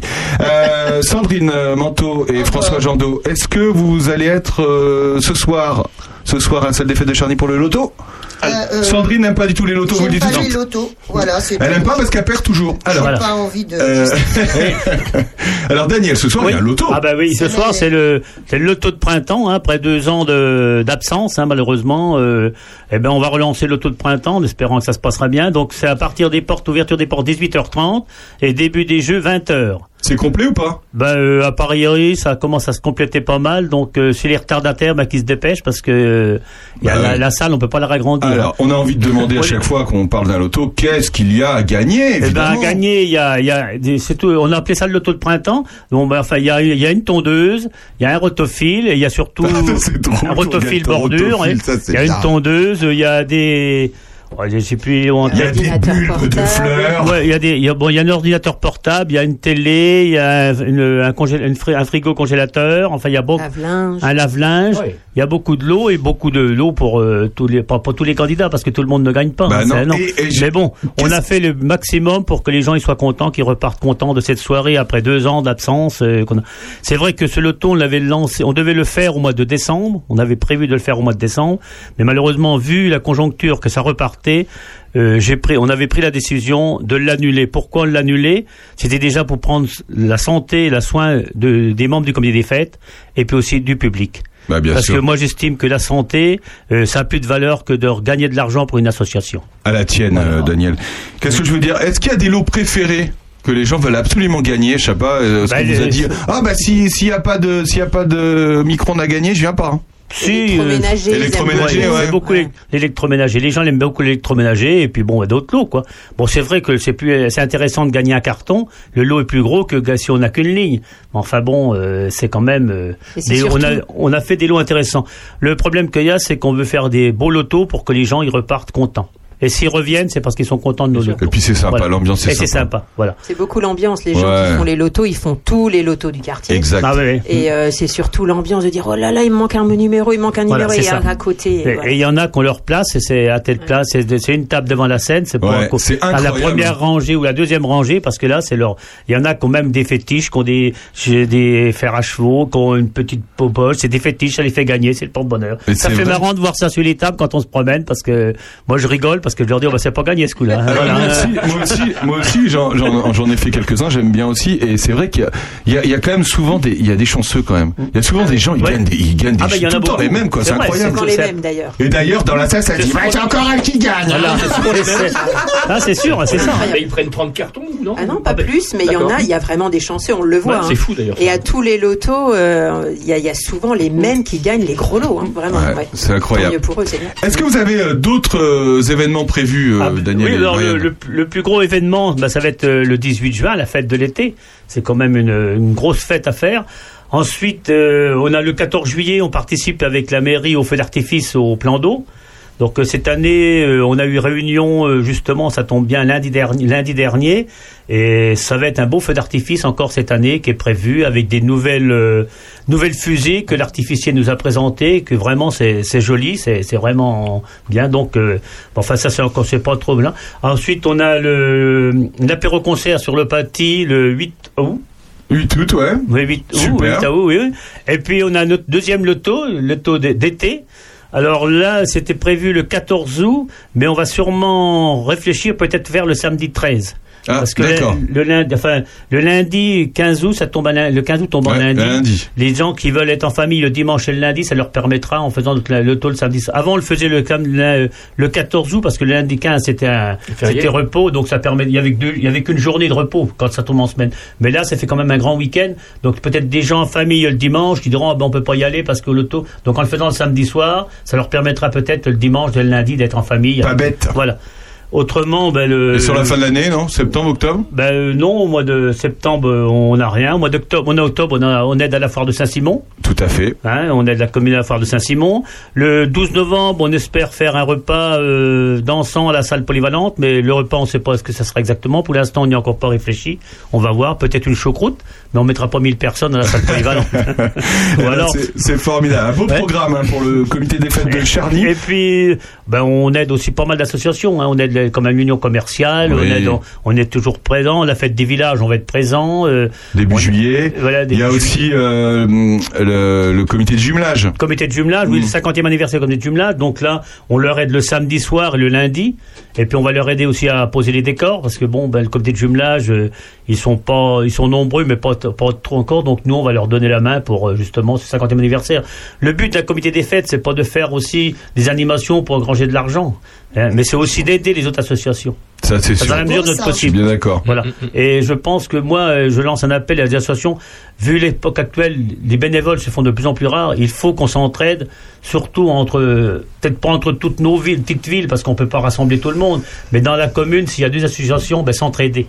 Voilà, pour faire un, un bloc et puis éviter d'user malheureusement les gens de, de, de- que le travail qui va durer une journée. Ben, si on est nombreux, au lieu d'une journée, on va faire qu'une demi-journée. Parce Exactement. qu'on sera nombreux. Et je pense que c'est ça le but qu'il va falloir euh, dans l'avenir penser, se regrouper, Ouais. euh, tout en gardant son, son identité, son Ouais. identité, tout en restant neutre, mais se regrouper question travail. Voilà. Je pense que ça va être euh, la méthode pour pouvoir continuer à animer nos, nos villages. C'est un beau message de Daniel. Marianne et Daniel, merci beaucoup d'avoir été avec nous. Merci à. Merci, merci, Merci. bien de votre accueil, merci. merci. de votre énergie depuis Merci. des années pour, euh, pour votre village. Et on salue bah, toute l'équipe du, du comité des fêtes de Charny qui Bien nous sûr, écoute. on les salue Voilà. tous parce qu'ils sont quand même tous très importants. Il n'y a pas plus de présidents que de secrétaires que d'autres choses. Euh, tout le monde est important. Les têtes, les bras. euh, donc on remercie également tous nos membres du comité des fêtes. Voilà. Et ben on se retrouve Et- de- ah, bah, ce soir au loto puis à la fête de l'été. Ouais. Oui, voilà, c'est ça. Euh, Je me demandais, Monsieur Chef, si on pourrait pas être là euh, le 18 juin pour en pour euh, interviewer entre autres toutes les petites filles Ah hein, bah, qui se peut- présenteront ah bah oui, on peut. pour Miss Charny, etc. Nous on a une reporter Ça ouais, qui s'appelle Sandrine Manteau. Ah, Ça, avec faire. plaisir, Sandrine. Voilà. Ça serait adorable. J'ou- J'oubliais aussi de dire que, en général, au début de l'année, on fait un week-end à la neige, au comité des fêtes. Ah oui, c'est vrai. On organise un week-end à la neige. Donc là, il est réservé en principe aux membres du comité des fêtes. Bon, il faut pas dire que c'est gratuit pour le membre du comité des fêtes. Non, non, parce que non, non, ils ont, ils ont une participation et c'est ouvert aussi à tout autre public qui veut nous rejoindre. au- Et il y a beaucoup de gens qui viennent, qui aiment ça. Bah, L'ambiance qu'on a. 2019, on s'est bien marré. Ah, c'est bien marré. Et même fait une belle vidéo. Ah oui, ah oui, on avait fait une belle vidéo. cette, année encore, euh, et il y a des gens euh, vraiment qui sont été contents de venir, qui sont contents de venir avec nous. Mais Daniel, tu nous garantis la neige. Hein Ah bah ça, cette année ça a été, mais j'ai vu une année, euh, c'était difficile, euh, la neige, ça. euh. Bon, le problème qu'il y a, c'est qu'on peut pas aller trop trop loin non Ah, plus voilà. parce qu'il y a les, c'est que c'est qu'un week-end, on part le vendredi, on revient dans la nuit de dimanche au lundi. En plus de ça, ben, à présent avec les contraintes que les chauffeurs de bus ils ont, euh, on peut, c'est tous les toutes les deux heures, faut qu'ils s'arrêtent un quart d'heure, donc vous voyez. euh, Vous allez dans le Jura? Cette année, on Non, est non, bah, en Savoie. en Savoie, souvent en Savoie. Oui, c'est pas trop loin, ça va. Mm, Ça va, c'est bon. Et puis, Pour bon. rassurer la neige pour les skieurs. Bah oui. bah oui. Puis pour les gens qui se promènent. Aussi. Marianne et. Daniel, merci beaucoup. Merci à vous Merci, tous. merci bien. À bientôt. Bonne continuation. À ce À soir bientôt. au loto. À ce Voilà. soir au loto. À bientôt. Elle, elle fête son anniversaire mercredi. Céline Dion. À tout de suite. Pas de voile au volet de mes frères. Y a pas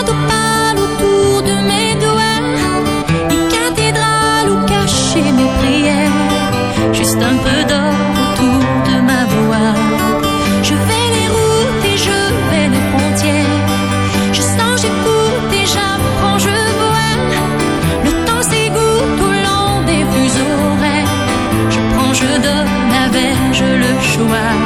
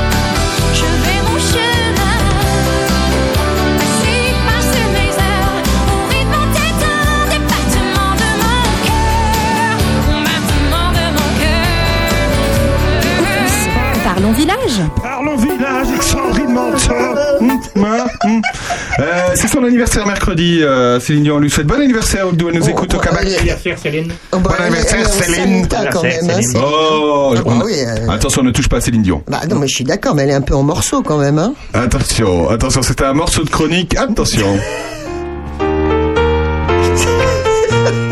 Nellie Bly, Nelly Bly, bring the broom along. We'll sweep the kitchen clean, my dear, and have a little song.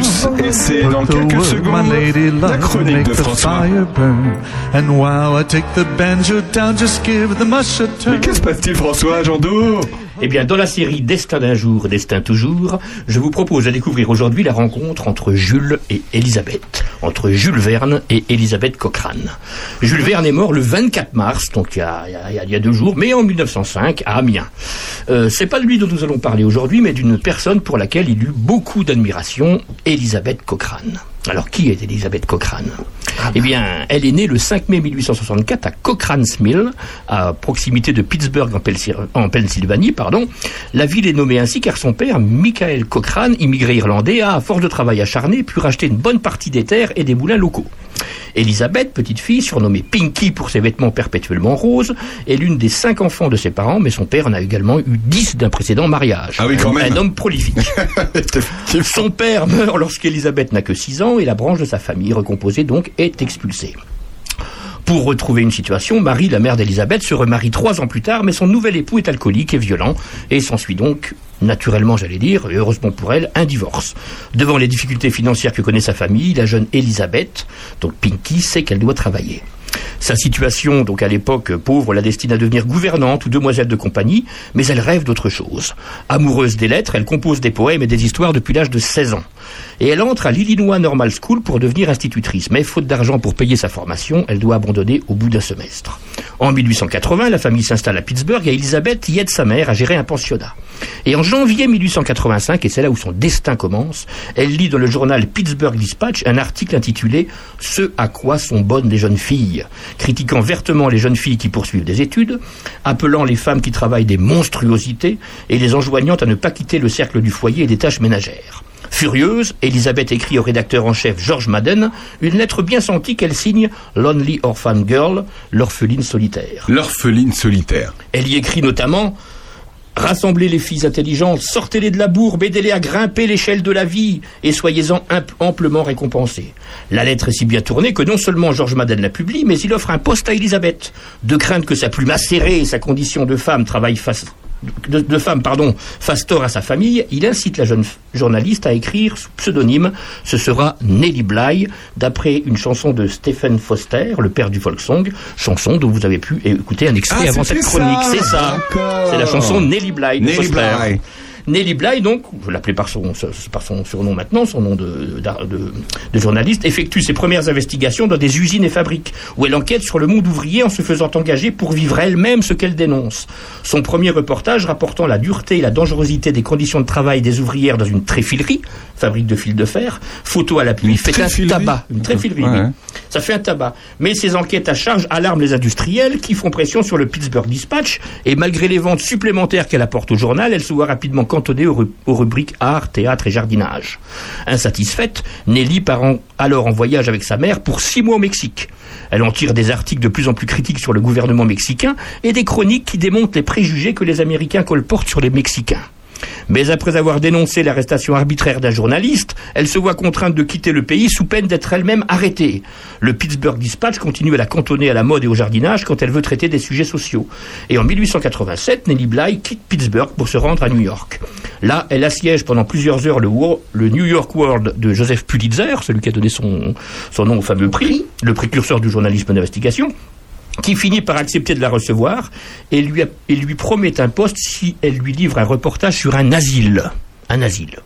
Nelly s'entraîne toute la nuit et le lendemain matin, les médecins la déclarent folle et la font interner au Blackswell Island Hospital à Roseland Island. Elle y reste dix jours et en tire un reportage à charge contre l'asile dénonçant des conditions de vie et d'hygiène désastreuses et des méthodes et traitements cruels. Son récit, Te- Ten Days in a Madhouse, vous m'excusez pour l'accent, connaît un retentissement fracassant et entraîne un changement des pratiques. Donc voilà, elle est vraiment très engagée dans la cause. Et par la suite, Nelly Bly utilisera à plusieurs reprises cette technique d'infiltration pour mener ses enquêtes. En 1887, elle infiltre l'entourage d'un trafiquant, le célèbre narcotrafiquant Edward Phelps, qui sera traduit en justice après son reportage. Bon, il sera il sera innocenté, mais elle a quand même participé à son quand même, arrestation. quand même, quand même. Et en, 19 en 1888, 16 ans après la parution du Tour du monde en 80 jours de Jules Verne, elle émet l'idée d'effectuer elle-même un tour de monde sur les traces de Phileas Fogg. Dans un premier temps, le New York World estime qu'elle n'en sera pas capable et refuse, et ce n'est qu'un an plus tard, après euh, avec un, un travail acharné, qu'elle se met en route. Le 14 novembre 1889, Nelly part du New Jersey sur l'Augusta Victoria qui l'amène en Angleterre. En France, elle rencontre Jules Verne, voilà, à qui elle fait bonne impression. Elle poursuit ensuite son voyage en train, en montgolfière, en bateau. Elle passe par l'Italie, l'Égypte, la Chine, Singapour, Hong Kong, le Japon. Et à chaque étape, Nelly envoie des récits de son aventure qui font sensation. À Hong Kong, elle apprend qu'une autre journaliste, Elizabeth Byland, a été chargée de la battre. Aux États-Unis, du coup, les bookmakers prennent les paris. Et quand Nelly débarque à San Francisco, Pulitzer, qui a organisé son voyage, euh, affrète des trains qui traversent les USA à toute vapeur et la jeune femme arrive en gare de Jersey City le 25 janvier 1890 après un périple à l'époque hein, de 40 070 km bouclé en 72 heures, 6 heures, 11 minutes et 14 secondes, mieux que le héros imaginé par Jules Verne donc, devenant ainsi la première femme à réaliser un tour du monde sans être accompagnée d'un homme, exploit qu'avait accompagné un siècle avant à peu près Jane Barrett euh, avec Bougainville dans son tour du monde en bateau. Et à l'annonce de son succès, Jules Verne fera publier, je suis ému, Jules Verne fera publier dans l'écho de la Somme. Amiens, 25 janvier, donc c'est le message de Jules Verne. Jamais dou- douter du succès de Nelly Bly, son intrépidité la faisait, le laissait prévoir. Hurrah, hurrah pour elle et pour le directeur du World, hurrah, hurrah. Nelly, et je terminerai là-dessus, elle fait sensation donc, a des émules et nourrit des vocations. Les reporters cascadeuses, les Stone Girls, qu'on appelait comme ça aux États-Unis à l'époque, deviennent à la mode. Ainsi, une journaliste teste les traitements médicaux prescrits aux femmes indigentes. Une autre se fait l'assistant d'un dompteur de lion, et une autre encore, munie d'un gilet pare-balles, sert de cible vivante à des tireurs à Winchester. Ça s'invente pas. Et euh, par la suite, voilà, elle, elle va poursuivre ses investigations, publier des articles engagés sur les questions de société, toujours, ça l'a, ça, ça- ça l'a, touché beaucoup, s'attaquant à la corruption de la classe politique. Elle rencontrera, interviewera notamment les militantes Emma Goldman et Anthony, et toute sa vie, elle aura, elle, elle, elle, elle, elle- elle- elle aura ses luttes. Elle s'éloignera un petit peu du journalisme pour reprendre la fabrique d'un homme qu'elle a épousé et qui sera, et, et qui décède. Elle brevette 25 objets de son invention, dont un bidon d'essence, un pot à lait, une poubelle empilable, enfin, elle a fait toute sa vie a été, Incroyable. a été extraordinaire. Et puis après s'être euh, installée au Royaume-Uni pendant la Première Guerre mondiale, où elle est devenue encore correspondante de guerre, elle meurt le 27 janvier 1922 d'une pneumonie. Et le lendemain, le lendemain, la presse a annoncé la mort de la meilleure journaliste d'Amérique. Voilà, un petit salut à Nelly Bly, à Elisabeth euh, Cochrane. Et sachez encore que le New York Press Club décerne encore aujourd'hui, le, le- assez régulièrement, le prix Nelly Bly Club Reporter aux meilleurs travaux produits par des jeunes journalistes. Bravo, ouais, voilà, je vous remercie. c'est incroyable. Nelly, oh Nelly, listen, love to me. Listen to me, alors que Pascal Cronier vient de nous recevoir dans ce studio. Ça va Pascal? Bonjour Pascal Bonjour Pascal Hello Pascal Ah, bah, c'est pas moi qui va parler en, en Euh, anglais euh, aujourd'hui. Hein. Eh ben on va parler village avec Pascal Cronier dans un instant après Aretha Franklin. Elle, elle est ne née, pas passer ça à Pascal. elle est née le 25 mars. Enfin, à tout de suite. Nothing you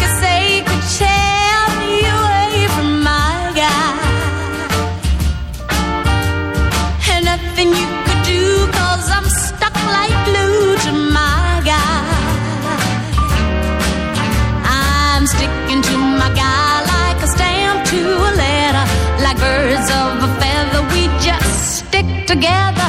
And I'm telling you from the start, I can't be torn apart from my guy. Nothing you could do could make me untrue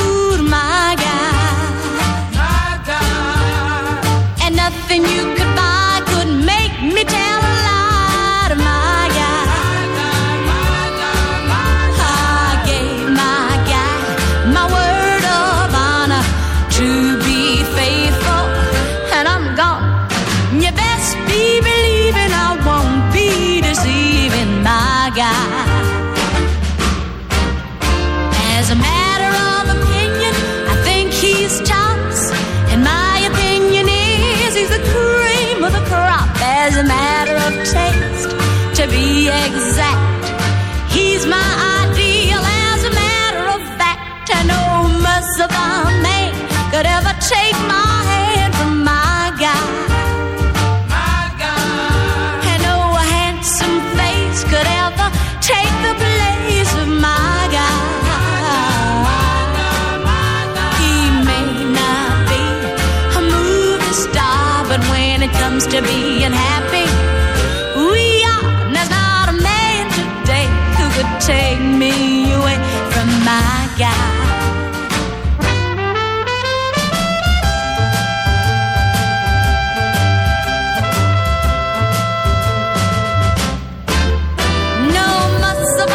Opus, parlons village. Parlons village et on va parler village avec Pascal Cronier qui nous a rejoint dans ce studio. Bon, rebonjour Pascal, ça va bien? Ça va, ça va. C'est la première fois que vous faites euh, de la radio? Euh, toute première fois. Toute première fois Eh ben, vous êtes à côté de Sandrine, elle va vous initier à la tâche. Non, tu parles. Bon alors, Pascal. Alors attends, attends, attends, attends, Eh ben, parce qu'avant de commencer avec Pascal, on a des petites infos euh, locales. Sachez que il y a deux jours a été inauguré le NRO de Charny. Qu'est-ce que c'est que cette bête? Le NRO rue du Billois à Charny, c'est euh, ce qui va nous permettre d'avoir la fibre. Eh oui, monsieur, dame. Un jour, peut-être. Premier, ils annoncent la fibre pour nos, nos villages, premier semestre 2023. Il y avait Irène Oui, Riet, Jean-Pierre Raoult, enfin toute la, la municipalité, etc. Il y avait que du tricolore, effectivement. Euh, autre petite info, sachez que euh, le 26 juin prochain, à Villefranche, il y a une exposition de voitures anciennes. Voilà, c'est à Villefranche. On les recevra euh, sûrement. Sachez qu'actuellement, il y a l'inauguration du sentier de la biodiversité à Prunois. Vous pouvez nous rejoindre directement puisque euh, cet après-midi, il y aura euh, plein de petits ateliers pour les arbres qui va se passer. Donc voilà, cet après-midi à Prunois, euh, venez venez nombreux, c'est ouvert à tous. L'association Marché Béton organise organisé hier pour le coup, c'est organisé hier une un parcours. Non, c'est pour dire que souvent euh, Rando Béton organise des euh, des, des parcours. Alors là, hier c'était 13 et 8 kilomètres. Voilà, souvent ils partent d'un village. Voilà, vous pouvez les, les joindre au 03 86 91 63 94. Voilà, si vous aimez la marche. Sachez d'ailleurs qu'au passage, je vous annonce que les comités des fêtes de Villefranche, de Dissy et de Prunois organisent une balade gourmande le 22 mai, le dimanche 22 mai. On vous en reparlera. Voilà, c'est très sympa. On, est en train d'organiser ça avec les comités des fêtes. Donc on est on en parlait tout à l'heure avec euh, Daniel justement du fait que les assos devaient se regrouper. Ben nous, euh, voilà, on le fait. Euh, Prunois, Villefranche et d'ici, on vous organise une balade gourmande le 22 mai de 15 km. Voilà, donc c'est facile. Donc vous partez, vous buvez un coup, vous mangez, puis après vous repartez marcher, puis bon voilà. On était avec Pascal Cronier et, Pascal Cronier juste avant de commencer, Sandrine, il faut dire que on, vous connaît sur votre page, votre site personnel dont vous allez nous parler, puis sur la page Tuer de Charny, c'est souvent repris par de Charny, le groupe euh, Facebook, et on voit souvent les écrits et les histoires de Pascal, mais on ne l'a jamais entendu. À toi, Sandrine Manteau. Mais non, mais c'est pas ça. Mais tout à l'heure, donc il y avait Daniel, euh, président du comité des fêtes, qui nous parlait en fait du passé de, de, de Charny. C'est vraiment l'une des mémoires de ce secteur, et je me disais qu'il faudrait bien lui tirer les verres du nez, puis vraiment qu'on fixe ça définitivement. Et puis ce qui est rigolo quand même, je trouve, c'est que euh, c'est un petit gars de Paris avec un accent bien parisien qui est arrivé dans le coin il y a quelques années à d'ici. À l'époque, il était en résidence secondaire ici, euh, qui soudain euh, nous donne des précisions absolument incroyables sur le passé des villages de, de, ce, de ce secteur, du moins de cette grande commune. Euh, alors, il est, il est, c'est un magicien en fait, euh, Pascal Cronier. Voilà, on pourrait croire que c'est magique quand même toutes les petites chroniques que vous pouvez retrouver sur le sur le Facebook. Et Je sur vous- le site, hein, on, donne- on donnera le site et aussi. on hein. donnera aussi ton site, euh, Pascal. Par exemple, euh, par exemple, euh, voilà, tiens, juste à côté de, des gars du coin. Oui, Par à exemple. Charny. Voilà, voilà. Il y a, euh, bah, en fait, à l'endroit où se trouve maintenant le magasin Bien. Tu vois Donc euh, Pascal nous a sorti euh, une, une carte postale de ce qu'on appelait la maison Tremblay. Voilà, souvent moi je me gare là parce qu'il y a trois places hein, à cet endroit-là. Et Pour le la, moment, ouais. la maison Tremblay, et il nous dit, il nous dit, cette quincaillerie Tremblay était comme, c'était souvent le cas à cette époque, une caverne d'Ali Baba pour le bricolage, nettoyage, jardinage, etc. Cela me rappelle la quincaillerie Picot de la rue des Ponts, Ah oui, oui. à sa plus belle époque, où l'on pouvait trouver au détail jusqu'à la plus petite vis d'un outil ou d'un produit quasiment inconnu. Mais revenons chez Monsieur Tremblay dans les années 30. C'était la quincaillerie qui était fière d'exposer ses tonneaux d'arrosage, etc., etc. Euh, alors, d'où viennent tous ces noms que tu exhumes en fait, Pascal? La plupart du temps, c'est sur des bottins de, de l'époque. Des, des époques 1900 à 1900. De la belle époque jusqu'à aux années folles, on va dire. Euh, Alors, explique-nous ce que c'est que les bottins. Les bottins, c'est un, un moyen de retrouver un commerçant euh, dans, dans toutes les villes de France. C'était c'était fait par euh, Didot ou par d'autres almanachs euh, gratuits. Enfin, il y avait plusieurs plusieurs. Bien sûr, en 1900, il y avait très peu de téléphones. Donc, euh, c'était les adresses, les adresses et, et les noms surtout. Adresse et nom, et puis quelques, quelques explications sur le commerce, quelques Alors, infos. Il y avait aussi des explications sur le sur les villes, le nombre d'habitants, le maire, le, le juge de paix. À l'époque, il y avait un juge de paix, euh, et puis tous les commerçants. Ces bottins, ils, ils, ils, ils, euh, ils sont créés, ils sont publiés à la belle époque, parce que je sais que dans Bruant, il y a dans un des monologues un « je suis dans le bottin ». Ou alors ça vient du bottin mondain peut-être. Avant 1900, il y avait déjà des, des, des bottins. En 1880, 60, 70, il y avait déjà des bottins. Alors pourquoi toi, tu t'es mis à collectionner les bottins? Alors- Comment c'est venu? Grâce aux bottins, je peux localiser justement des noms. Je suis cartophile, donc euh, une carte postale avec juste un nom d'un magasin. Bien souvent, il n'y avait pas de légende ou c'était difficile à, retrouver, surtout sur les cartes photos. Grâce au nom bah, et une recherche sur les bottins, on arrive euh, à localiser la carte et savoir qui exactement tenait ces magasins. Donc en fait, une collection de, de, de cartes postales va obligatoirement avec une collection de bottins, si Ouais. on veut en savoir plus. Pas spécialement. Quand on, quand on est régionaliste, on, on peut collectionner que des cartes de, de, de son village. On n'a pas besoin d'aller chercher euh, d'au- d'autres renseignements. Par contre, quand on est cartophile euh, général, euh, obligatoirement, si on est intéressé par toutes les villes de France, bah, c'est intéressant de savoir que tel et tel magasin. Ta cartophilie, elle a commencé comment, Pascal? Il y a une dizaine d'années, j'ai acheté une collection. C'est tout? Ah ouais, c'est- c'est hyper, c'est hyper récent. Ouais, bah j'avais j'avais des quand même des occupations professionnelles avant. Tu faisais quoi d'ailleurs dans la vie? J'ai été tapissier. Moi, c'est formidable, c'est un artiste. hein. J'ai été tapissier pendant 30 ans. Ensuite, j'ai fait j'ai dans une société de, de nettoyage. Bon, après, après, il a fait euh, business. François. un peu. Oui, je, je veux pas être curieux ni, euh, ni me prétendre psychanalyste, mais d'où est-ce que vous vient, est-ce qu'il vous vient cet appétit de faire revivre le passé comme ça? Qu'est-ce qui, vous motive quand vous faites ça? Bah justement, j'ai cherché euh, plusieurs raisons. Je pense que c'est le fait de ne pas parler des, des petites gens, des, Mhm. euh, voilà. Nous, moi, je suis, on sort de la Bastille. C'était un quartier pauvre à l'époque. Avant, avant la, la création de la Bastille, avant des appartements maintenant euh, plusieurs millions. Donc, on vivait dans un petit village. C'était vraiment, euh, il n'y avait pas de toilettes, il y avait pas. C'était le Paris de, euh, des années, euh, pour en ce qui me concerne, euh, 60. Bien sûr, oui. Voilà, donc euh, tous ces gens, les concierges, les petits magasins, et puis j'ai j'ai un petit peu de nostalgie. euh, Oui. Sans être passéiste, euh, j'aime bien, j'aime bien cette époque. C'est pour ça que le nom de, du site s'appelle Bastille, je viens de comprendre. Bastille 91. C'est pour ça, le nom du site internet. J'habitais dans l'Essonne. Et c'est pour ça que tu es devenu euh, euh, tapissier? Parce Ah. qu'il y a ce quartier de Bastille qui est, qui est réservé. Ah euh, oui, oui, j'ai fait des grandes études, j'ai jusqu'à jusqu'à 14 ans. Et Jusqu'à bon- 14 ans, des études jusqu'à 14 ans Ah oui, j'ai fait des très grandes études. et en bas de chez moi, il y a moi tout le quartier de la Bastille, c'était des c'était Hmm. le faubourg Saint-Antoine. bah, et en c'est- historique. Ouais. Ah oui, oui, c'est Ça vient du Moyen Âge.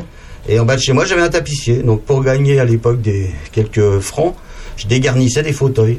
Et puis euh, à 14 ans, euh, mon père il m'a dit euh, tu feras tapissier, puis c'est fini. C'est mieux que de dégarnir les portefeuilles parce que tu aurais pu finir à la roquette, juste à côté. Ah, j'étais la petite roquette, ouais. la petite roquette, la prison des femmes. Et de Paris à d'ici, alors comment on arrive à d'ici Et ben on arrive à d'ici en cherchant un jour une maison secondaire, pas trop loin de, de- du 91, qui me permettait de récupérer mes petits enfants, enfin mes enfants, mes enfants au collège ou en primaire. Et puis ça fait Beaucoup ont fait pareil, hein, moi c'était c'était Ouais. pareil. Euh, en quelle année euh En 80, euh, 90, 12, je crois. Ah, déjà. Ça fait ouais. 30 ans. Ouais, ça fait 30 ans. Alors tu le disais, en fait, euh, François Xavier, la particularité, j'adore l'appeler François François Xavier. Xavier, ça ça va tellement. La particularité de Pascal, c'est qu'il est allé plus loin que la cartophilie. Il a vraiment voulu, comme tu le disais, faire revivre ces images. Alors, première, première étape, en les colorisant d'une façon fabuleuse. T'as vraiment, t'as, un génie pour ça. Donc sur un, sur euh, euh, sur ordinateur. Et puis après, en les mettant également en mouvement. Alors raconte-nous les deux étapes. Ah oui, ça a coûté un peu, un peu bizarre, mais euh, je passais des heures, je passe des heures à regarder les cartes postales comme tout collectionneur pour regarder un tableau. Moi, je regardais les cartes postales. Et arrive un moment, on, on est, on se noie dans la carte postale avec l'animation. Et je me suis dit, bah, si je les vois bouger, bah, autant les faire réellement bouger. Donc j'ai sorti en- par des systèmes euh, de calque Photoshop les personnages et ensuite je les ai animés. Donc j'ai réussi à animer des personnages dans des cartes postales. C'est génial. Et j'ai fait voilà, Ah, j'ai fait quelques films, mais je suis complètement autodidacte. hein. C'est c'est vraiment. Et j'ai fait quelques films qui sont voilà, la collectionneur. Voilà, c'est. Mais quand tu étais à Paris, tu collectionnais les cartes de Paris ou pas? Oui. Ah, déjà. Ah oui, donc c'est, c'est- il y a plus de dix ans. quand La, même. la, aujourd'hui, on est là depuis deux ans en maison principale, donc je me suis intéressé beaucoup plus à Charny, les 14 communes, euh, et puis euh, une partie de Courtenay aussi. Ah oui. Euh, avant, j'étais Paris. J'ai mon site, j'ai 3000 postes, enfin 3000 postes à peu près. Il y a beaucoup de Paris. Et t'as plein, plein, plein d'informations sur la vie à la belle époque. Hein? Alors la belle époque, c'est euh, 1875, hein, grosso modo. Un peu plus, hein. un peu plus. Euh, euh, Toi, dis- ouais, si, je- franchement, il commence après la guerre de, après la guerre de 76. Dis ça. Jusqu'à la Première Guerre mondiale. Ah bah oui, bien sûr, jusqu'à la Première Guerre mondiale. hein. Voilà. On est avec Pascal Cronier et on parle de nos villages par le prisme des cartes postales. Oh, bah, Pourquoi j'ai dit dis ça. Oh là On se là. retrouve après Eddie Mitchell. À tout de suite. Qui lui aussi aime Paris.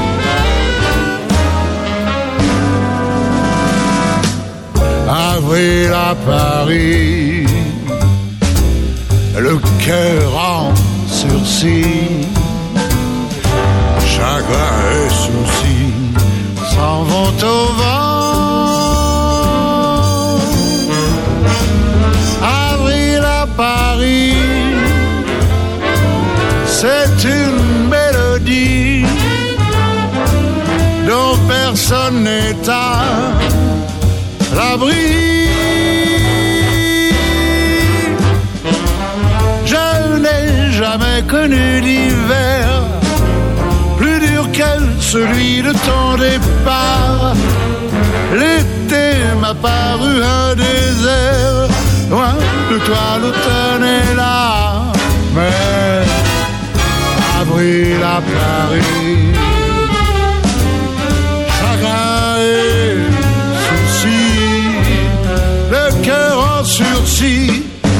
seul sous la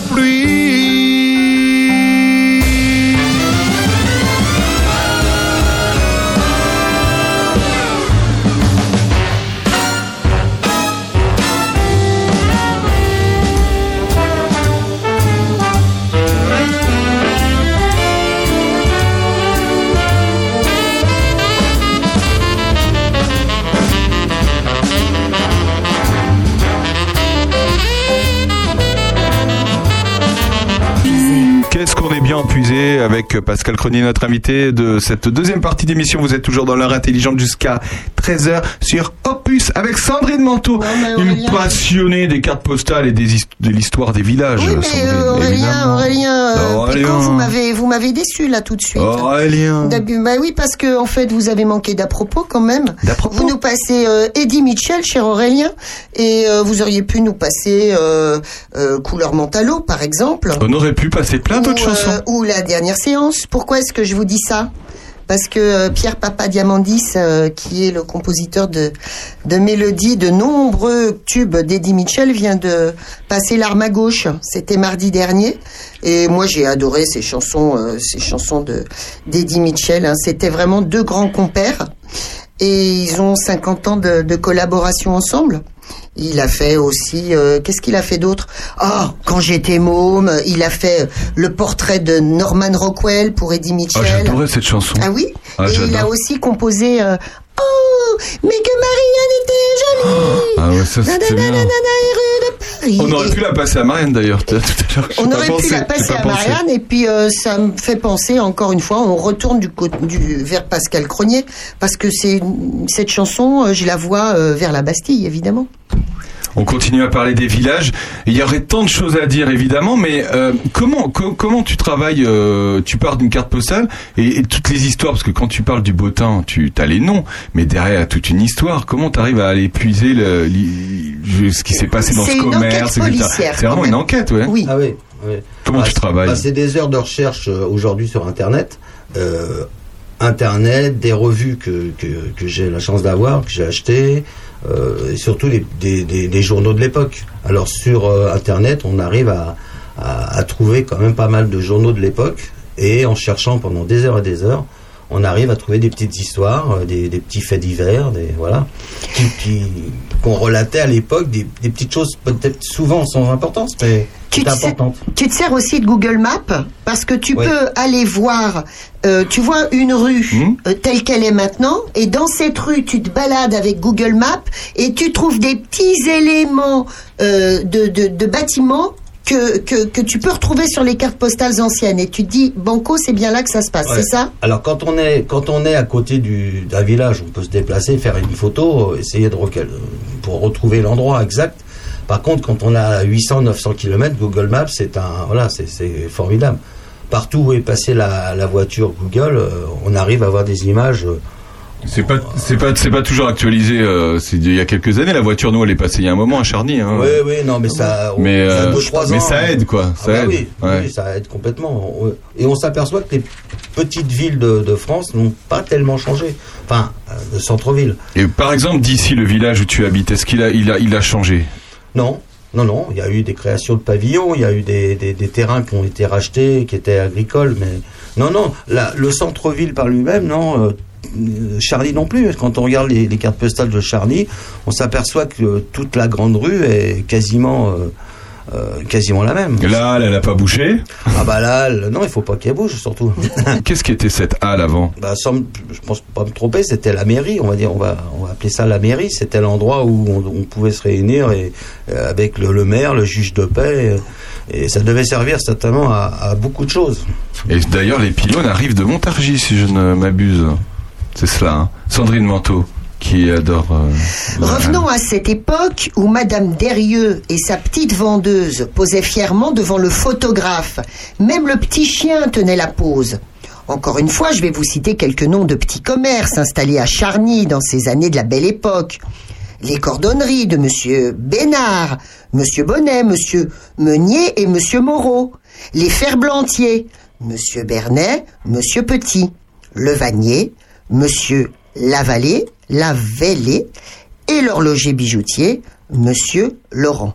La liste est tellement longue que je vais en garder un peu pour les citer avec d'autres cartes postales de notre belle ville de Charny. À bientôt pour une autre petite balade dans le temps.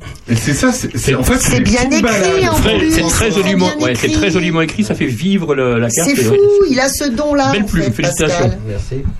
Mais d'où se vient cette plume? D'où vient cette plume, ce plumeau tel les cheveux euh, de Sandrine Manteau ou son pull aujourd'hui?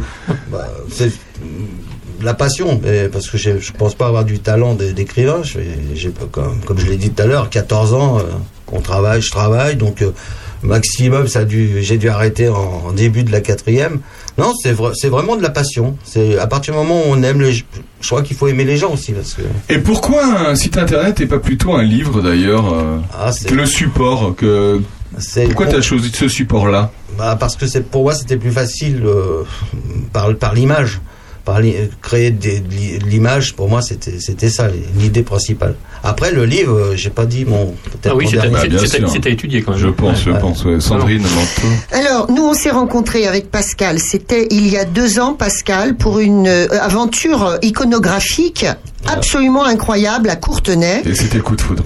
Euh, oui, il y a petit coup de foudre entre nous, d'amitié derrière, c'est vrai, c'est euh, vraiment, hein, parce qu'on est passionné par la même période, d'abord la belle époque, et puis Vlatipak, un copain euh, commun, Frédéric Baron, trouve dans un chantier, le- il avait acheté un, petit commerce très ancien, il ouvre un placard, il y a des plaques de verre. Sur ces plaques de verre, il y a des portraits. Il se dit qu'est-ce que c'est? Et Il s'aperçoit que c'était un ancien photographe qui avait été complètement effacé des mémoires entre temps. Et il file les plaques à Pascal. Et Pascal va faire des tirages et va restaurer ces photos qui pour certaines sont extrêmement euh, euh, endommagées, abîmées. Et il va les recréer jusqu'à les, les, les mettre en couleur. Et tu crées un film également. Deux choses.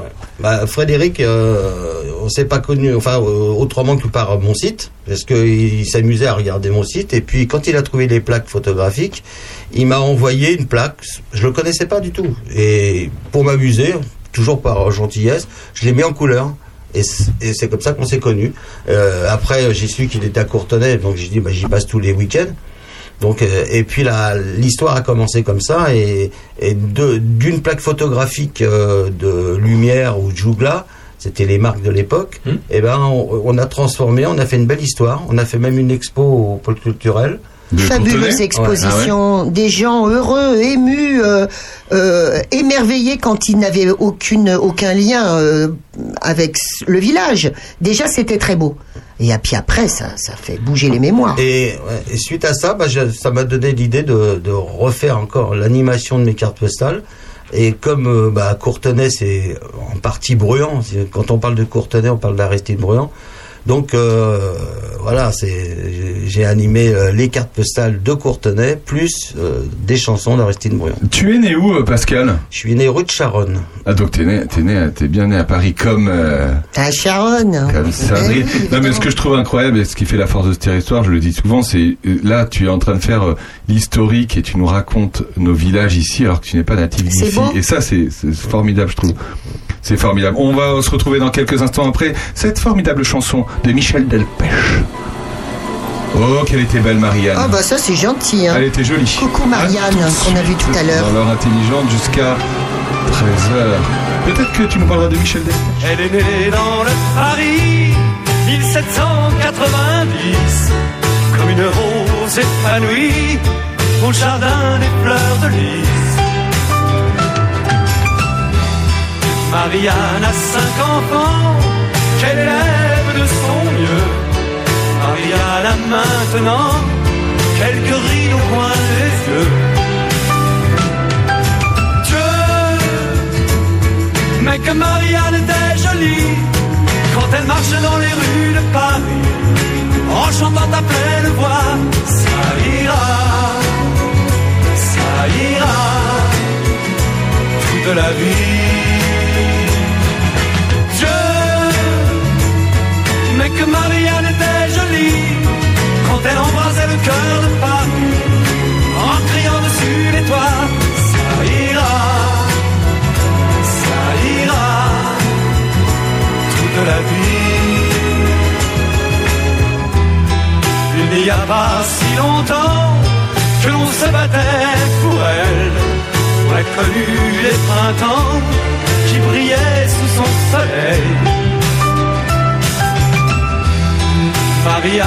Cinq enfants, quatre fils qu'elle a perdus. Et le cinquième à présent qu'elle ne reconnaît plus. Dieu, mais que Marianne était jolie quand elle marchait dans les rues de Paris en chantant à pleine voix. Ça ça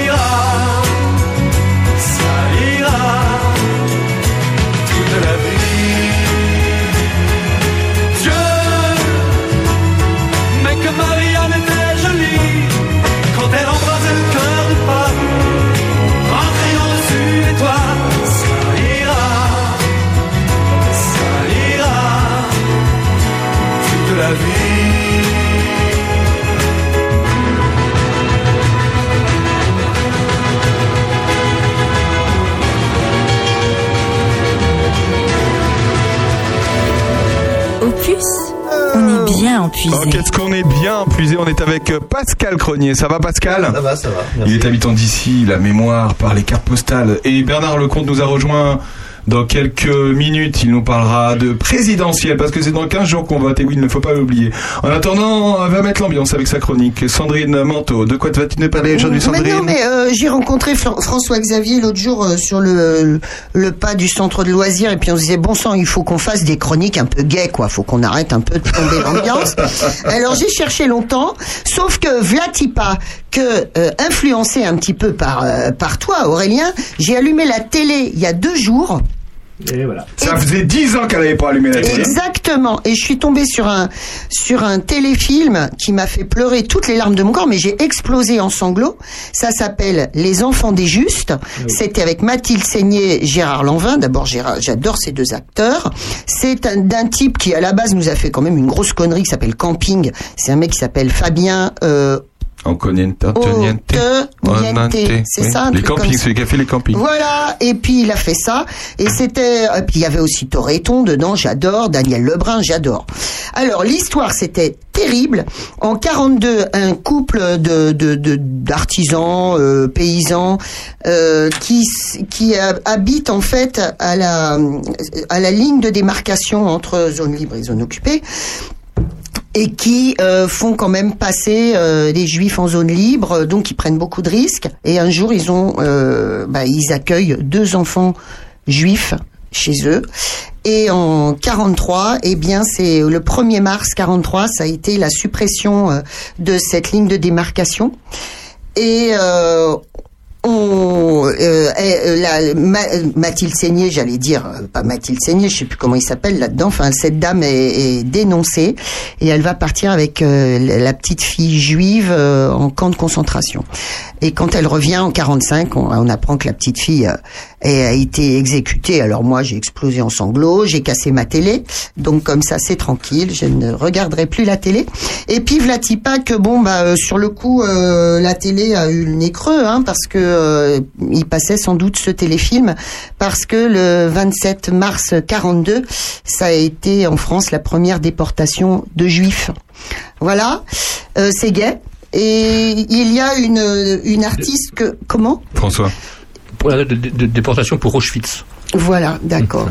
Et donc, euh, euh, quelques temps auparavant, le 2 mars 42, il y a une de mes, une de mes écrivains préférés qui s'appelle Charl- Charlotte Delbo, qui a été euh, arrêtée par la police française à l'époque. C'était une grande résistante, Charlotte euh, Delbo. Voilà, puisque tu nous parlais d'une belle euh, femme tout à l'heure, euh, François Xavier. Moi, j'ai envie de parler de, de Charlotte Delbo, qui a été déportée euh, Auschwitz euh, en 43 dans le convoi des 31 000, qui ça s'appelait, euh, qui comprenait entre autres euh, euh, 230 résistantes pour la majorité des femmes euh, qui ont été déportées à Auschwitz. Elle était fichée, euh, Charlotte Delbo, elle était fichée nuit et brouillard, Nacht und Nebel, pour infraction contre le Reich.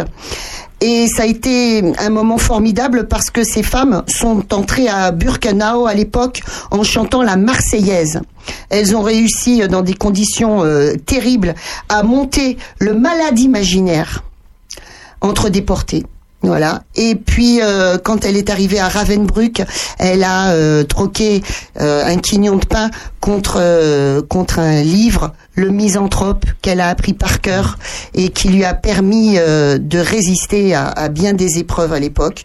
Voilà. Quand elle est revenue euh, de sa déportation, eh bien, euh, elle a décidé d'écrire euh, toute une œuvre littéraire sur la déportation. Ce qui est très beau chez Delbo, c'est qu'elle mêle la prose à la poésie. Et entre autres, euh, son bouquin le plus connu peut-être, c'est euh, Aucun de nous ne reviendra. Euh, qui a été écrit en 46 et publié ensuite en 65. Ce titre, euh, il provient d'un très très beau euh, poème d'Apollinaire qu'on trouve dans La Maison des Morts. Voilà, nous serions si heureux ensemble. sur nous l'eau se refermera, mais vous pleurez euh, et vos mains tremblent. Aucun de nous ne reviendra. Et voilà. Bon, elle a fait plein de choses. hein, euh, Charlotte Delbo, elle a lutté au- également contre contre la guerre d'Algérie et ça a été une des premières à s'élever contre les allégations euh, de négationnisme de cet horrible bonhomme qui s'appelle Forisson. Voilà.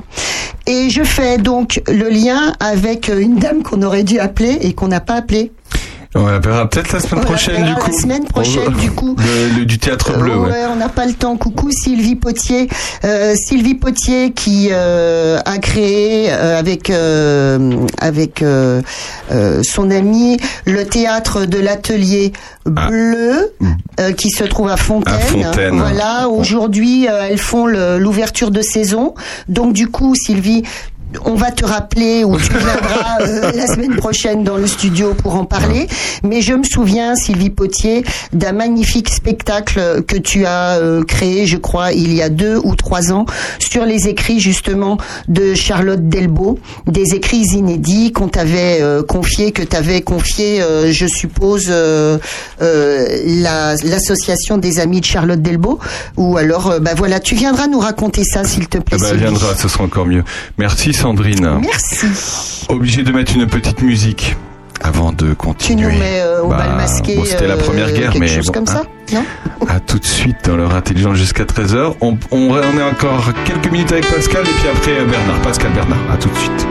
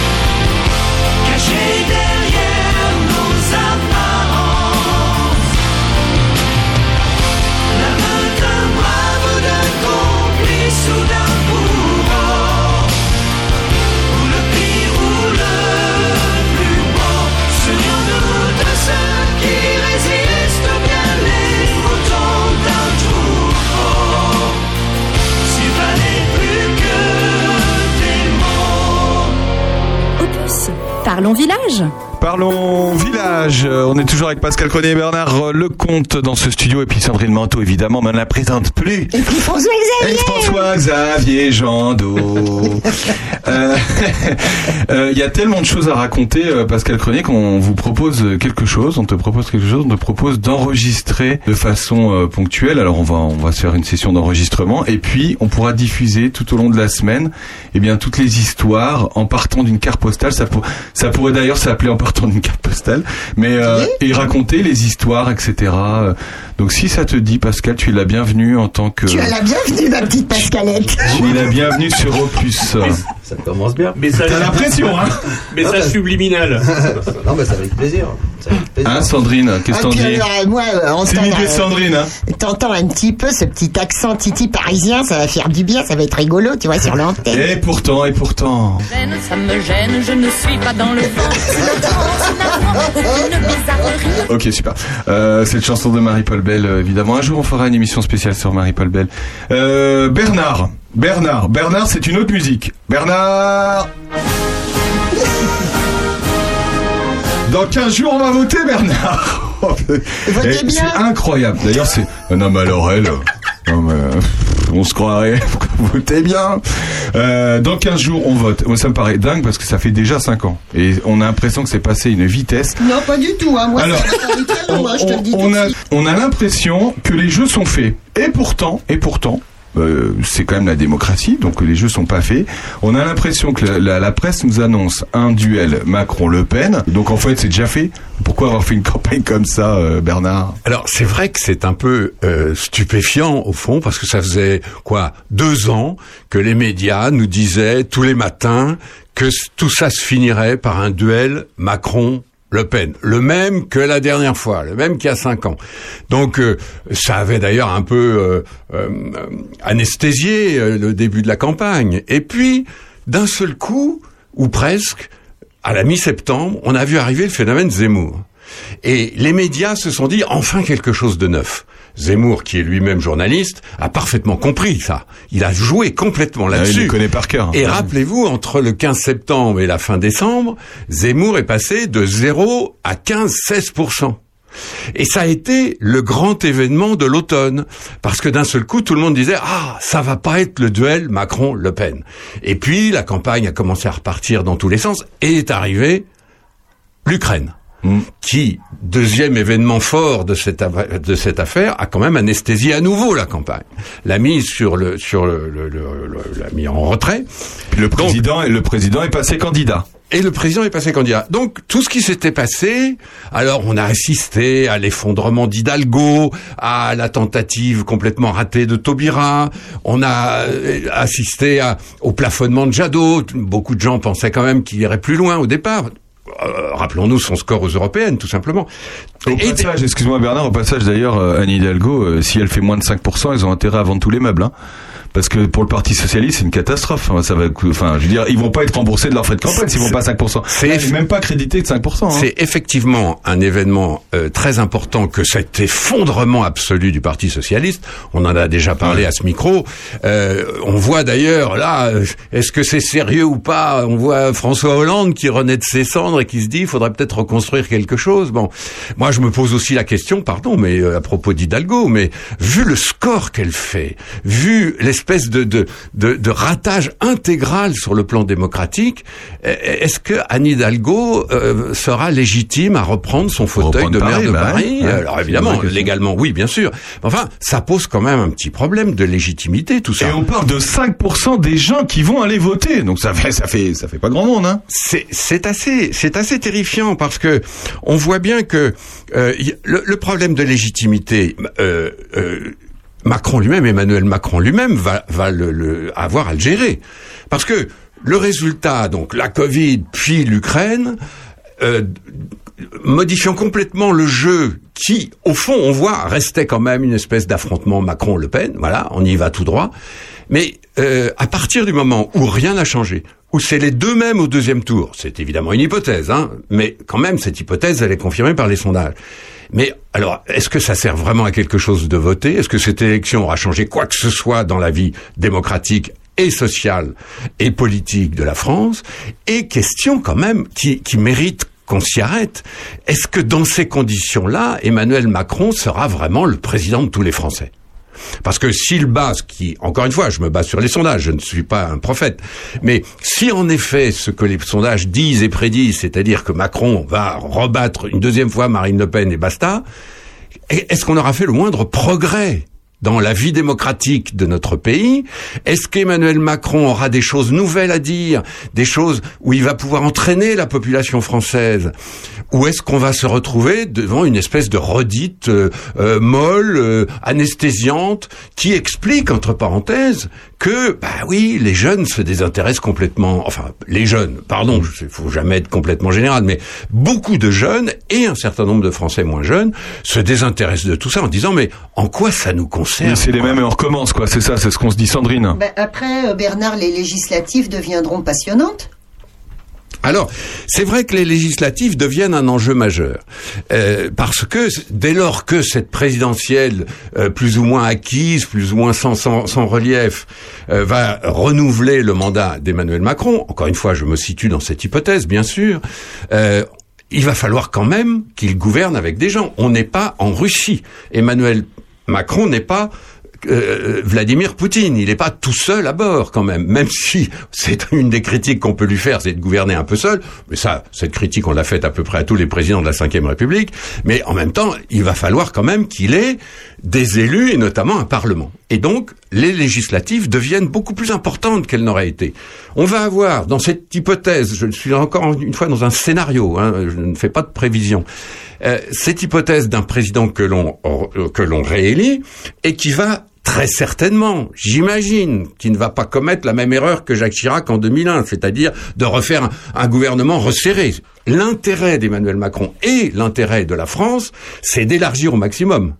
Parce que cet homme qui va être élu par un centre gauche et un centre droit, il a quand même intérêt à élargir au maximum. Euh, Est-ce qu'il va le faire? On va voir. Est-ce que cet élargissement va perturber les législatives Évidemment, parce que euh, en, en France, on est dans un système euh, majoritaire qui fait qu'il y a un élu par circonscription.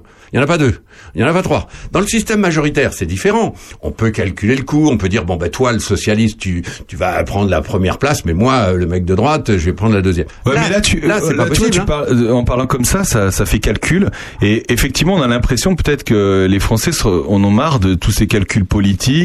Euh, ils croient plus aux promesses. Est-ce que euh, ils Et pourtant, on en a besoin. On a besoin d'élus. Alors, tu as, tu raison de, citer ça. Moi, ça m'a frappé. C'est un chiffre qui était euh, cité par les médias hier. Euh, C'était cette idée, en effet, que aucun Français ne sait ne connaît les programmes des candidats. Et quand on les interroge, est-ce que vous connaissez une mesure particulière? C'est terrifiant, hein, quelque part. C'est pas nouveau. Oui, c'est pas nouveau. Ça fait quand même six mois qu'on voit des programmes arriver, etc. Ça fait c'est pas, pas nouveau dans, enfin, dans- l'histoire. Euh, en, deux- en, en deux- en 2000 en 2002, en 1995, etc., je suis pas certain que beaucoup de monde connaissait vraiment les programmes des candidats. Alors, c'est vrai, François, mais je pense qu'on on- il y a une espèce de précipitation des choses, une accélération plutôt d'un phénomène qui est qui est assez tragique quelque part. C'est que au fond, les gens ne croient pas à ces promesses-là. Déjà qu'on pense de moins en moins que les hommes politiques euh, disent la vérité, promettent vraiment des trucs, mais là, c'est un peu terrifiant parce qu'on a l'impression, de, de, de façon absolument légitime et parfaitement raisonnable, que les gens disent, mais attendez, vous croyez quand même pas à leurs promesses. Et de fait, ces programmes que sont qu'on se refile, que l'on taille ici ou là, qui consistent à supprimer X fonctionnaires ou bien à augmenter de Y le SMIC, il y a un moment où on dit ils sont bien gentils tous ces gens-là, mais alors d'abord ils vont pas le faire, ensuite On ils le font avec, avec quel argent et on n'y croit plus.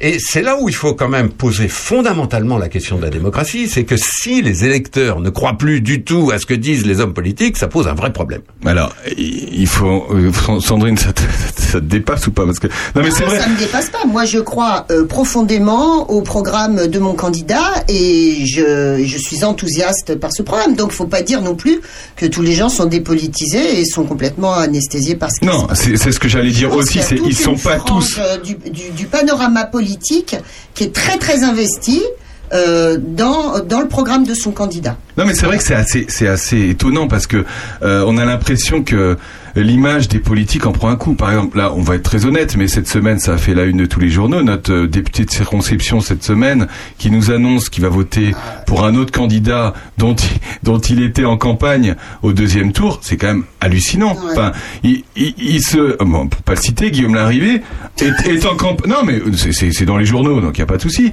Il, il est en équipe avec avec euh, avec euh, Valérie Pécresse et il nous annonce à 15 jours du premier tour que de toute façon il votera Macron. Mais quand on entend ça, on se dit mais votera retourne- Macron au second tour. Au, se- au second tour, oui, au second tour. si Mais Valérie comment on Pécresse peut- n'est pas là. Mais comment co- comment co- moi je me mets à la place de moi je me mets à la place de Valérie Pécresse. Enfin, je me dis j'ai des personnes comme ça dans mon équipe, c'est enfin je veux dire ça, ça me fait Il y, a deux flipper, fa- il y a- il y a deux façons de voir ça. Il y a la façon effectivement un peu humaine, un peu trahison, un petit peu déception, etc. petit peu beaucoup, hein. Qui est réelle, qui est réelle. Moi, si j'étais Valérie Ah, Pécresse, bah, voilà. je, je serais quand même pas contente, contente. C'est clair.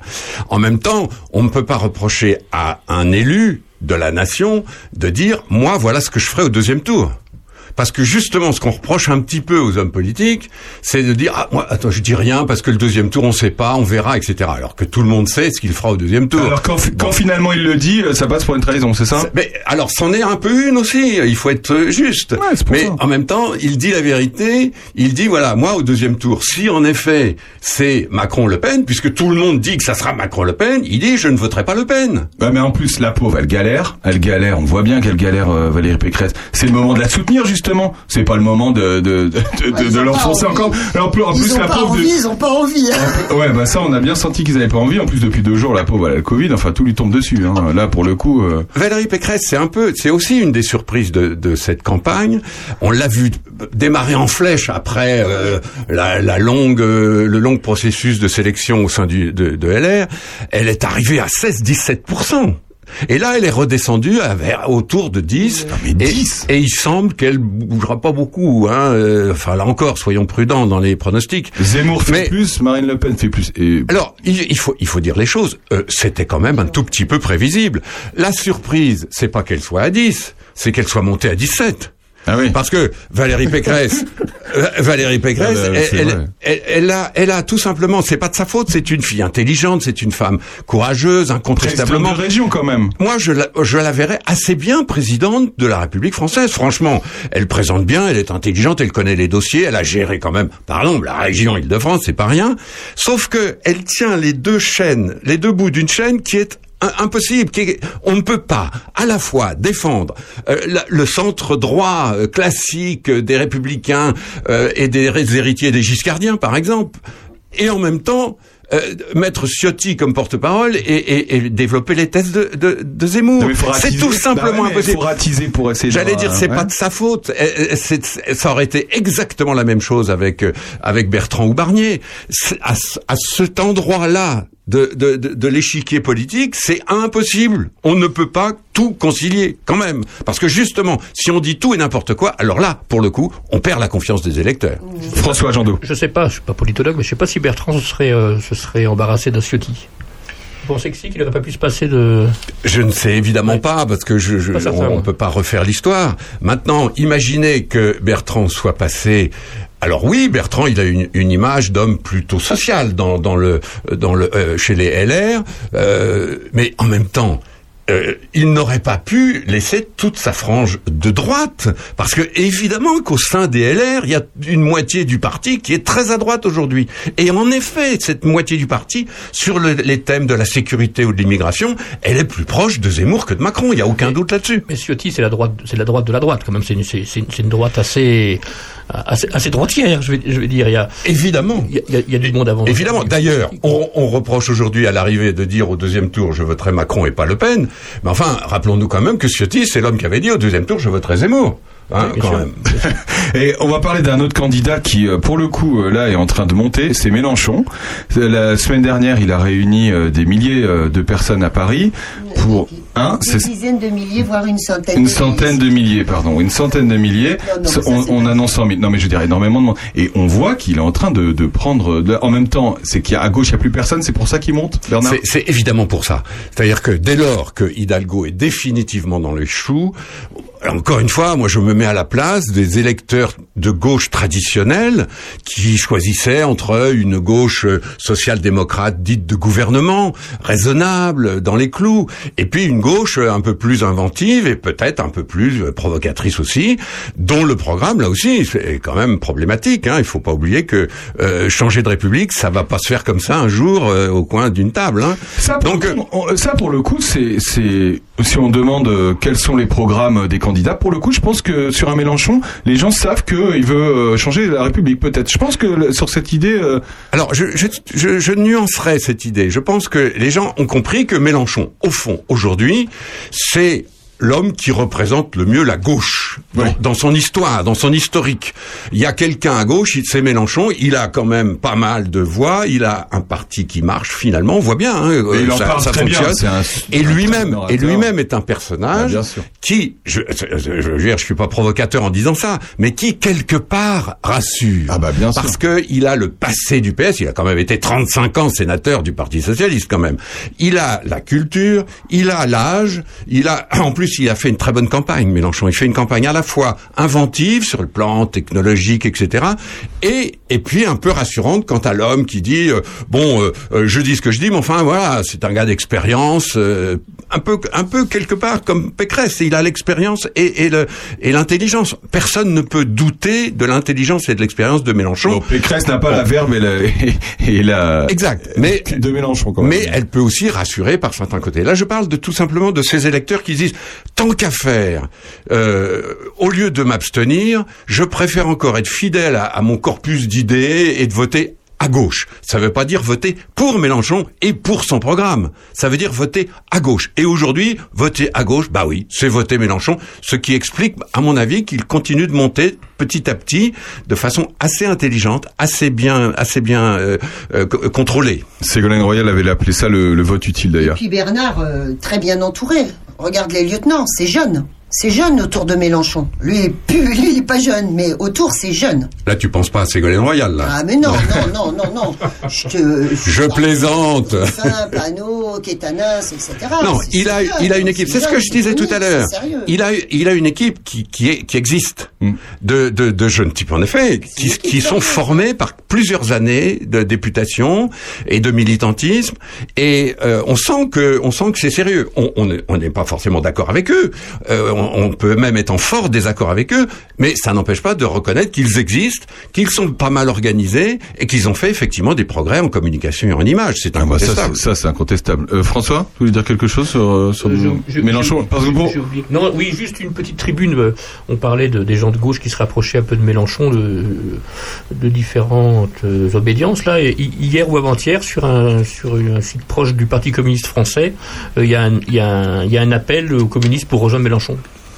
Ah, de, du, de, De- bah, Il y, a- des- Roussel militants de Roussel qui appellent à, qui appellent à voter Mélenchon. Ah oui, carrément. Ouais. Il va être content, vous savez. il va, il va, il va être content. Sandrine, un petit Euh, dernier mot et ça, je me fais le, le porte-parole de mon ami Pascal Cronier à côté. Il m'écrit sur un petit papier Mélenchon, c'est la retraite à 60 ans, et le français moyen, euh, l'histoire de la retraite à 65 ans, ça le fait flipper quand même. Alors, j'allais justement finir avec ça. On constate quelque chose quand même. Euh, tant pour Mélenchon que pour Marine Le Pen. Pourquoi, au fond, ce sont les deux seuls qui montent en ce moment? Parce qu'au fond, après toute cette campagne qu'on a décrite avec euh, l'ennui, les interrogations, les coups pourris, etc., il y en a deux. Alors, je, pardon, je mets un petit peu Macron entre parenthèses parce que Euh, c'est un- bah, on peut, hein, parce qu'il est, en- il est aux affaires. Mais il y en a deux, Mélenchon à gauche et Marine Le Pen à droite, qui ne cessent de parler des conditions de vie des Français.